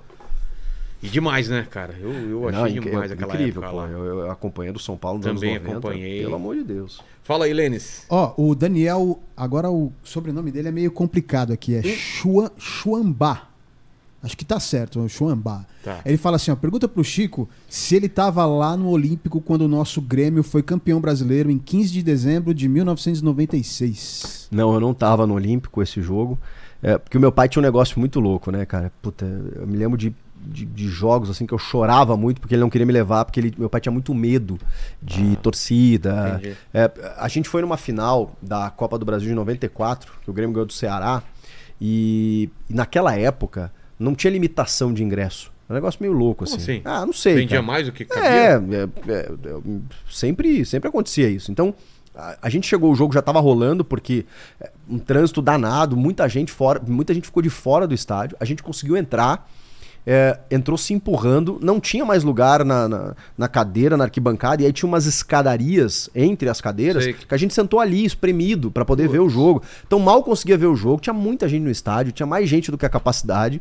É, eu entrei lá, o Grêmio, o Grêmio faz um gol com 4 minutos com o centroavante Nildo. Você perdeu esse gol. Eu perdi o gol, é, não vi mais nada. A gente teve que sair antes, porque, tipo. E aí meu pai ficou com essa experiência meio traumática, assim, porque a gente saiu é, meio que empurrado pela galera, eu nem tocava os pés no chão, assim. É, eu, ia assim, porque era muita gente saindo ao mesmo tempo, esmagado ali e tal. É, e aí meu pai, não, final, decisão, eu não vou mais e tal. E aí, nesse jogo aí, a gente acabou assistindo pela televisão, e aí tem um, tem um episódio engraçado que o, o, o Grêmio precisava fazer dois gols, né? E o primeiro sai muito no comecinho. O Paulo Nunes faz um gol com logo no começo. A gente achou que ia ser mó barbada, né? E aí o, o gol do Ailton veio lá nos, nos últimos minutos, né? A gente Nossa. sofreu o jogo inteiro. Mas no primeiro gol que o Paulo Nunes faz, o Paulo Nunes pega uma, uma bola, ele pega pela direita, assim, ele tá do lado esquerdo, né? Ele recebe a bola e dá uma canhotaça no ângulo. O meu pai chutou o ar, só que ele pegou no meu estômago. e aí eu, eu caí ajoelhado no chão e ele vibrando na TV e eu. E eu... E você se contorcendo. Porque ele, ele, ele fez o chute do Paulo Sei. Nunes, assim. E ele me chutou a barriga. Já falou com o Paulo Nunes isso? ou Não, não, que pô. contar isso pra ele. Falei, porra, valeu, Paulo Nunes. Fiquei, fiquei internado. Mas valeu a pena. Pô, Fui campeão. claro que valeu, Fui né? campeão. Valeu a pena. Ó, o, o Eduardo perguntou aqui o seguinte: se você tem alguma sugestão pro próximo técnico da seleção e se você pode falar também sobre a seleção feminina, se ela tem chance agora no- na Copa. Do... Então, cara, começando pela seleção feminina, é, eu acho que a gente vai vivenciar um período muito legal, porque a última Copa em 2019, é, acho que meio que deu uma, uma- Bom, mudou completamente, né? Inclusive o- o- a- os olhares aqui para nossa é, para nossa realidade, os clubes por lei ficaram obrigados a ter um departamento de, de futebol feminino. Então a gente fortaleceu a nossa liga também, o Campeonato Brasileiro, a Supercopa feminina, tá muito legal. O Corinthians aí é um, é um puta exemplo. Impressionante o que o Corinthians faz no futebol feminino. E com isso, o que, que você faz? Você, você valoriza mais jovens, você tem uma liga mais forte, você tem jogadoras jogando aqui, você tem a competitividade maior, e não aquela, aquela coisa de muitas jogadoras ten- tendo que jogar lá fora, ou às vezes jogando só, ter que treinar na Granja Comari porque não tem competição rolando. Isso acontecia há não muito tempo, né, cara? Então hoje eu acho que a gente vai ter uma, uma, uma seleção que até foi longe demais na, na Copa da França, eh, dessa vez com muito mais chances. Claro que dentro de uma renovação, né? Eh, Já não temos mais a Cris, né? Que já não, não frequenta mais. Eh, a Pia, eu acho que faz um trabalho, enfim, com alguns questionamentos, mas eu acho que a gente tem bons valores. Acho que a gente pode fazer frente. Sobre a seleção masculina, É. cara, que loucura, né? Hoje a gente não tem, como eu falei do Tite ali em 2016, quando ele pô, o Tite é- tem que ser o técnico. Hoje, em determinado momento, se falou muito do Renato, né? Mas É. o, o Renato, ele, ele meio que perdeu o bonde ali, porque é, é, ele, ele sai do Grêmio. O Grêmio eliminado de uma pré-Libertadores em 2021, depois de ter perdido uma Copa do Brasil pro Palmeiras, em que o Grêmio não deu um chute, assim, o Palmeiras eh, dominou o Grêmio nas duas finais. Já estava no final do ciclo dele ali, naquela, naquela passagem. É, e aí depois o Grêmio é rebaixado. E aí ele vai pro Flamengo, não faz um trabalho legal e tal, então ele meio que. E aí ele tem que voltar pro Grêmio para resgatar. E eu tô, eu tô com muita expectativa que ele vai fazer de novo um bom trabalho Ah, no é? Grêmio. Mas hoje. O pessoal fala do Diniz. fala sabe do que o. Diniz, o Diniz eu acho que. eu, eu acho que a CBF vai acabar escolhendo o Diniz. Mas isso é, isso é um palpite, tá? Tá. Isso não é uma informação. Porque a CBF, eu, eu, eu- tenho a impressão que eles estão muito resistentes a um estrangeiro. Estão muito assim, eles não querem um estrangeiro. Eu também tenho as, mi- as minhas restrições com o estrangeiro. Eu acho que se for para ser um estrangeiro, tem que ser o pica do negócio. É, ou sim. Ou o Ancelotti ou o Guardiola. Não adianta botar qualquer estrangeiro. É, então eu acho que a, a CBF vai por esse caminho. Só que é muito difícil, né? É que o Ancelotti se mostrou simpático à ideia. O Guardiola não quis nem conversar. E ganha 12 milha por mês lá. E, e os grandes técnicos no mundo, eles, eles não estão nas seleções, se É. você olhar. Porque, cara, vamos, vamos combinar que o, o- legal mesmo de treinar uma seleção é na Copa. É, só. Tudo bem, você precisa de um trabalho até a Copa, mas saiu aí o calendário da- das eliminatórias, que é o campeonato mais é, ridículo, né? Porque ele, ele não tem uma final, ele, ele, ele dura três anos. Você joga dois jogos, duas rodadas por ano. É um negócio assim, não, É. não faz sentido, cara. Você não tem nenhuma competitividade. Aí no meio disso você tem uma Copa América. Ah, que legal. Que é Brasil e Argentina. Então, É. não, não, não tem sedução pra um cara desse nível treinar a seleção brasileira, a não ser na Copa do Mundo. Tá, Chico, mas ele não pode chegar só na Copa, ele tem que trabalhar o ciclo inteiro. Eu sei. Mas qual é o técnico que vai querer fazer isso? Então, diante da dificuldade, eu acho que a seleção vai se voltar para um brasileiro. E eu não sei, cara, existe uma. é, é, existe uma simpatia dos boleiros. é, eu acho que é por méritos dele, né? Com o Fernando Diniz. É. Os caras amam ele. Ele tem um jeito diferente de trabalhar. E ele é um cara que realmente meio vanguardista, assim, às vezes até no excesso. É demais, né? né? Às vezes ele, ele, já, ele já melhorou bastante, assim, né? Ele, ele deu um. Uma, voltou uma- algumas trás, casas, é. assim, porque ele era. ele era lá louca, né? É. Ó, 5x4, 7x6, né? Exato. E Eu, eu acho que ele já mudou bastante, mas eu não vejo outro cara. Você daria a chance pra ele? Ah, eu, eu se tivesse que escolher um brasileiro, É? pra mim seria o Diniz. Mas, mas sem muita convicção também, tá? É. É. Real- realmente não, não, Não sei, não cara. sei, não sei. É, difícil, né? É. Porque teve a época que, puta, todo mundo fala, não, tem que ser o Luxemburgo, tem que ser É isso. humano, tem que ser não sei o que. Hoje em dia não Muita gente isso. fala do Abel Ferreira. Eu acho que o Abel Ferreira ele tem que ser cogitado, tá? Eu acho que. Agora, eu tenho algumas dúvidas em relação ao Abel. Eu que- não sei se ele funcionaria pra seleção. É, também. eu, eu tenho dúvidas assim. O comportamento dele, É. que eu, eu acho que o, o técnico da seleção brasileira ele, ele tem que ter uma conduta.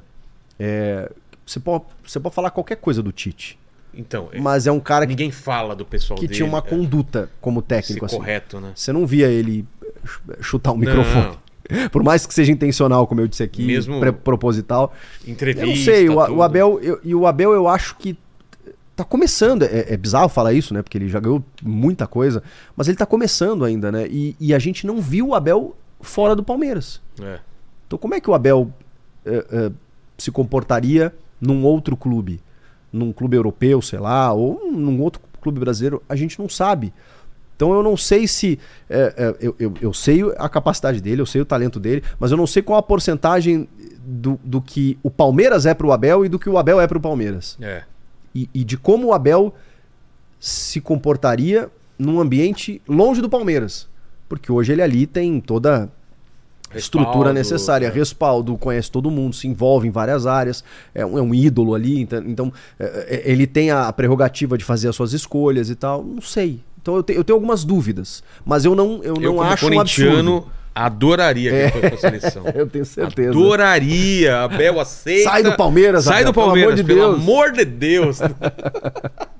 Fala, Lênis. Ó, o Matheus Braga mandou um outro comentário aqui. Ele tá pedindo pra você contar a história do garoto que mandou uma mensagem pra você em 2014, dizendo que ia trabalhar com você e em 2019 vocês ficaram grandes amigos. É, isso, é, isso é legal. O, o, o Matheus, ele. Eu, eu nem, eu nem tinha visto, né? Esse inbox. Mas ah, quando ele virou estagiário da Band lá, aí um dia ele falou assim: pô, mano, eu te mandei uma mensagem uma vez e tal. Ele me mostrou assim. É, e- e, na verdade, eu, eu acho que respondi pra ele, mas eu nem lembrava, né? E aí ele, ele bota assim: pô, meu sonho é trabalhar com você, ainda vou trabalhar com você e tal.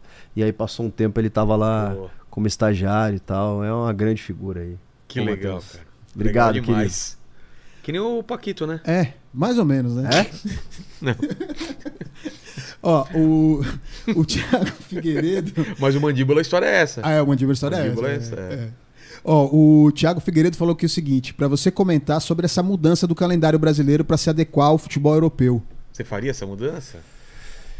Ah, cara, eu, eu não tenho uma opinião formada, porque eu acho que a gente tem uma. eh, eh, eu falei aqui, né, que a gente não.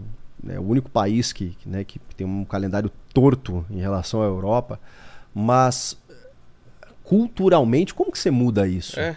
Como é que, como é que assim, a gente, a, é, a gente, pelo, pelo nosso clima, inclusive, né? A gente termina o ano em dezembro ali, tem as férias e tal. É, é diferente também em relação ao- aos É. outros países. Como que você vai terminar tudo em julho? Estranho, né? Muito estranho. Inclusive a gente inverteu a lógica da Copa do Brasil e da Libertadores por causa disso, né?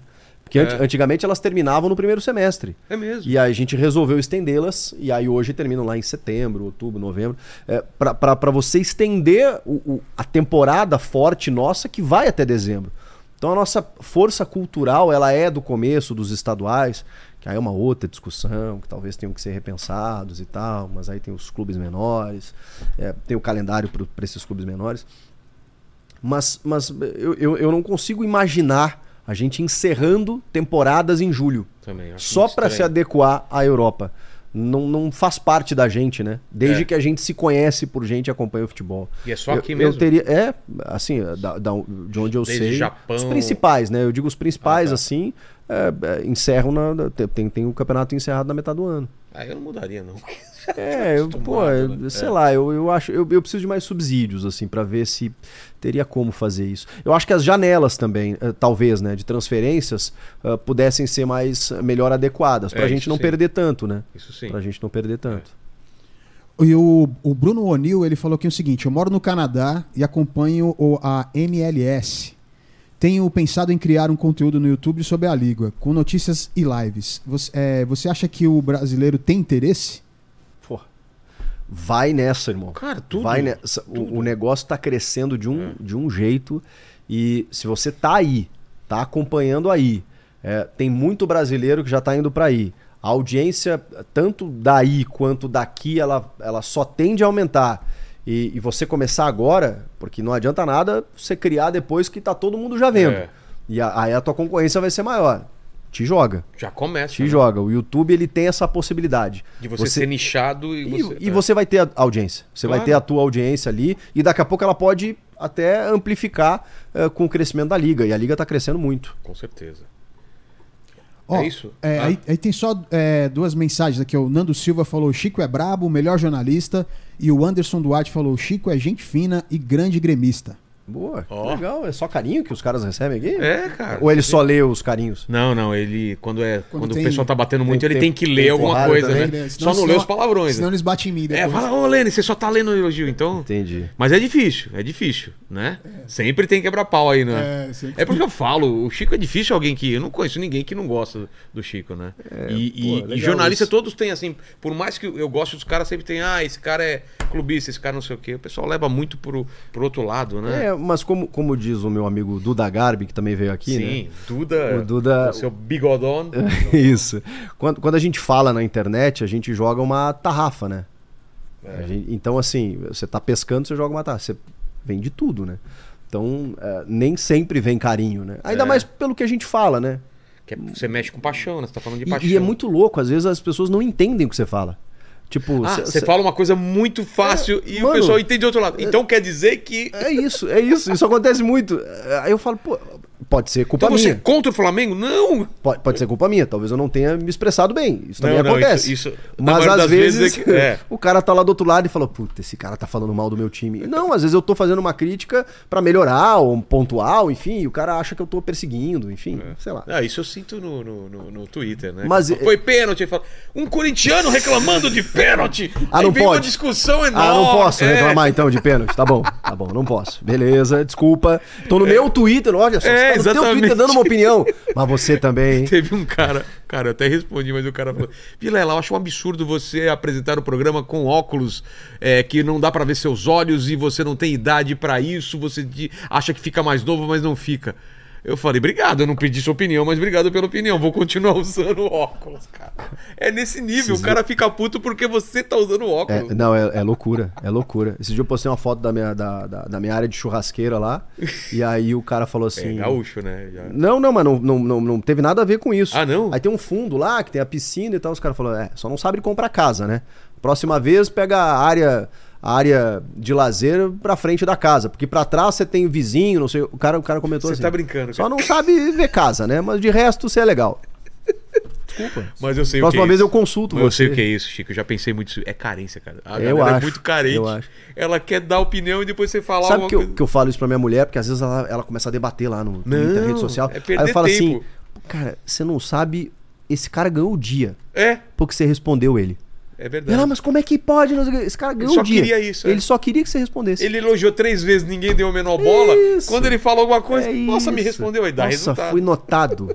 Exatamente. Mas, Chico, obrigado demais, cara. A gente, Ai, que legal. eu quero que a gente se reúna mais pra frente com- em outras situações também, de campeonato e tudo mais. Ah, outros projetos, quase outros rolou na Copa, né? Exato. Fique à vontade aí quando quiser vir também aqui. É, fala pro, pro Denilson vir aqui, a gente né, marcar Sim. com ele, que queremos trocar uma resenha com ele aqui. E eu sempre termino o programa fazendo três perguntas, contigo não vai ser diferente, Chico. Tá bom. A primeira é o seguinte, cara, olhando pra trás, tua carreira, tua vida, a gente falou muito dela aqui. Qual foi o momento mais difícil pra você? Ah, sem dúvida nenhuma, quando eu fiquei uma semana internado na UTI Ah, no... por conta da Covid, foi brabo, em né? que a minha filha tinha três meses de vida. E que terror, nós cara. estávamos eh, isolados. eh, eu, eu, ainda- eu ainda estava indo trabalhar no jogo aberto e voltava para casa. Eh, isolados que eu digo assim, a gente não via ninguém, a gente não ia em lugar nenhum. Eu só ia, chegava de máscara, fazia o programa com distanciamento, botava Teste máscara, voltava para casa, teste o tempo todo. E, e de repente eu peguei, peguei num, num jeito grave assim, e a minha esposa com com a minha bebê de três meses, não podia. eh, elas pegaram também. Pegaram também. Pegaram. A sorte. também? pe- pegou também. Mas é menos grave ou, ou a sorte é que ela não teve sintomas muito graves. Ah, graças a e nem a minha esposa, porque ela, por ser gestante, ela tomou a vacina uns dias antes. grave? Sei. Eu tomei eh, quando eu já estava contaminado e não Ah, sabia. tá. Então a vacina não fez efeito, a primeira dose. Então eu. Então veio pesada pra você. Foi, foi, foi difícil e, e- porque eu, eu me isolei no quarto da minha filha para que elas eh, continuassem na cama. Eu recebia comida na porta. Foi uma semana tenso. Só que eh, naquela semana eu achei que eu ia passar uma semana ali a melhorar e chegou um dia que eu não consegui levantar do chão. Eu dormia num colchão inflável assim. Nesse nível, assim? Nesse nível, fui me arrastando pro hospital. Cheguei lá, os caras já me internaram e fiquei na UTI e eu tava a ponto de ser entubado, assim. A Que o ponto ser pulmão... É, zoado. comprometeu 50%, foi. é, é, não consegui respirar. foi- cara, foi, Cara, foi que- muito tenso. Foi muito tenso. E aí eu, eu, eu não tinha força, pra você ter uma ideia, meu celular não parava, assim, de mensagem das pessoas querendo saber, da minha mulher querendo saber notícia, meu pai, minha mãe, todo mundo preocupado, e eu não tinha força pra segurar o telefone. Meu Me deu uma Deus. fraqueza, assim. Eu não, eu, não tinha condições de, de levantar para ir no banheiro. Não tinha condição. Não, não conseguia. Foi num nível muito hard. E foi, e foi rápido, assim. A minha piora foi muito rápida e a minha melhora foi muito rápida, assim. E aí eu, em uma semana, saí. As duas foram me buscar Mas lá. ficou com algum resquício? No? É, assim, no começo tive muita dificuldade de fôlego, de. Cara, demorou, assim, demorou. Hoje eu faço atividade física, controlada, check-ups e tal, mas no começo, cara, foi. E você pegou depois de novo, né? E aí depois eu peguei, porque aí, mais aí eu já tava com duas, três, quatro doses de vacina e a coisa foi mais tranquila. Quantas doses tem? Me dá todas. Exatamente.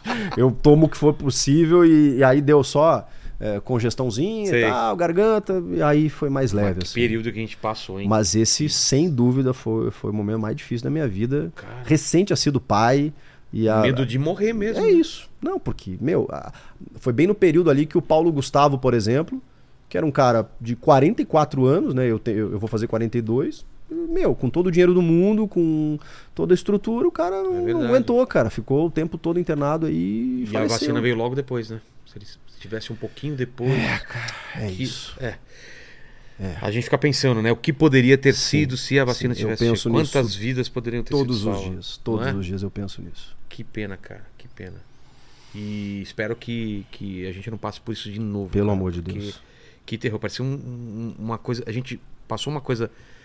Um, um aspecto de guerra sem ter uma guerra Um visível. pesadelo, cara. Aquelas ruas vazias, você escutando tal pessoa tá morrendo, tal pessoa. Cara, era uma, Pesadelo, pesadelo. Deus me livre. Pesadelo.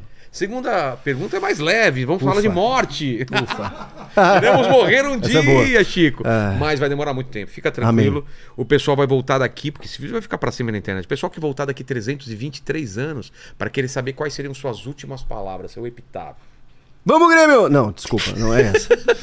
Porque se for essa, a minha mulher me mata. Ah, ah, cara, eu sou um. Eu sou um cara muito família, né? Então. Então eu, eu, eu provavelmente co- colocaria na minha lápide lá. é, é, que a, a- é, enfim, que, que tudo, tudo para os meus. Tudo para os meus. Tudo que você fez, tudo, Tudo, que você. tudo, tudo, tudo. pega tudo, leva tudo. Tudo que eu fiz foi por eles, é, minha esposa, meus filhos e meus pais, minha irmã, minha família no geral, assim, eu sou ah, vivo por eles. E a terceira pergunta, se você ainda tem algum questionamento na vida, alguma pergunta que você se faz. Divide com a gente. Pô, eu tenho. Eu tenho. Como que o Brasil elegeu Jair Bolsonaro? Nenhuma resposta Mas você já chegou a, será a, satisfatória. a, a ter alguma resposta Não. de alguém? Não. Você deve ter perguntado. Não, não, não, eu não consigo entender. Como o Brasil elegeu um ser como Jair Bolsonaro? Muita gente tentou explicar, né? É, mas eu, eu não. O eu, anti-PT, junto com não sei o quê. Cê- cê- cê- nenhum- mas mesmo assim. Nenhuma pra mim é, justifica. justifica. Mesmo. E, e justifica menos ainda votar nele depois dos quatro anos. Ah, sim. Eu, essa resposta, Quase ganhou. eu, eu essa resposta, assim, conclusiva e satisfatória, eu nunca vou ter. Depois do que a gente estava discutindo, É. demora para compra de vacina, entre todas as coisas que ele fez, ele ter sido eleito antes, tá, tá bom, tem um contexto, antipetismo, aquela coisa toda. Ainda votar nele depois. Ah, mas tinha o Lula do outro lado, tá, hum, sei lá, pra mim não responde. Pra mim não. Essa dúvida eu vou levar pro túmulo. Ninguém vai me explicar. Talvez alguém responda. Será? Nos comentários. Vamos lá. Será? Responda nos comentários. Se você tem a resposta que eu. Não porque as pessoas Chico, vão responder apaixonadas. É verdade. Ou concordando comigo ou, discordando. É, é verdade. É verdade. Lene, qual é a sua resposta pra isso? Olha, Por que, que foi eleito na primeira vez? realmente também não tenho resposta.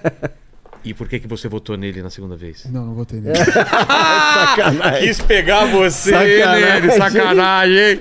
Teve que falar seu voto agora, hein, Lene? Ah, rapaz. Boa, Pegou no pulo, hein? Peguei no pulo, pulo. no pulo. Lene, é contigo agora aí, cara. É isso aí, galera. Curta esse vídeo, se inscreva no canal, torne-se membro, ative o sininho e coma a Jujuba, porque a Jujuba é o que faz Cara, esse papo fica- ser é, aqui, sensacional. É contigo ou com, com, com o Paquito que eu pergunto a frase aí? Vou jogar pro Paquito hoje. Então, ô, Paquito, você prestou atenção no papo? Eu prestei.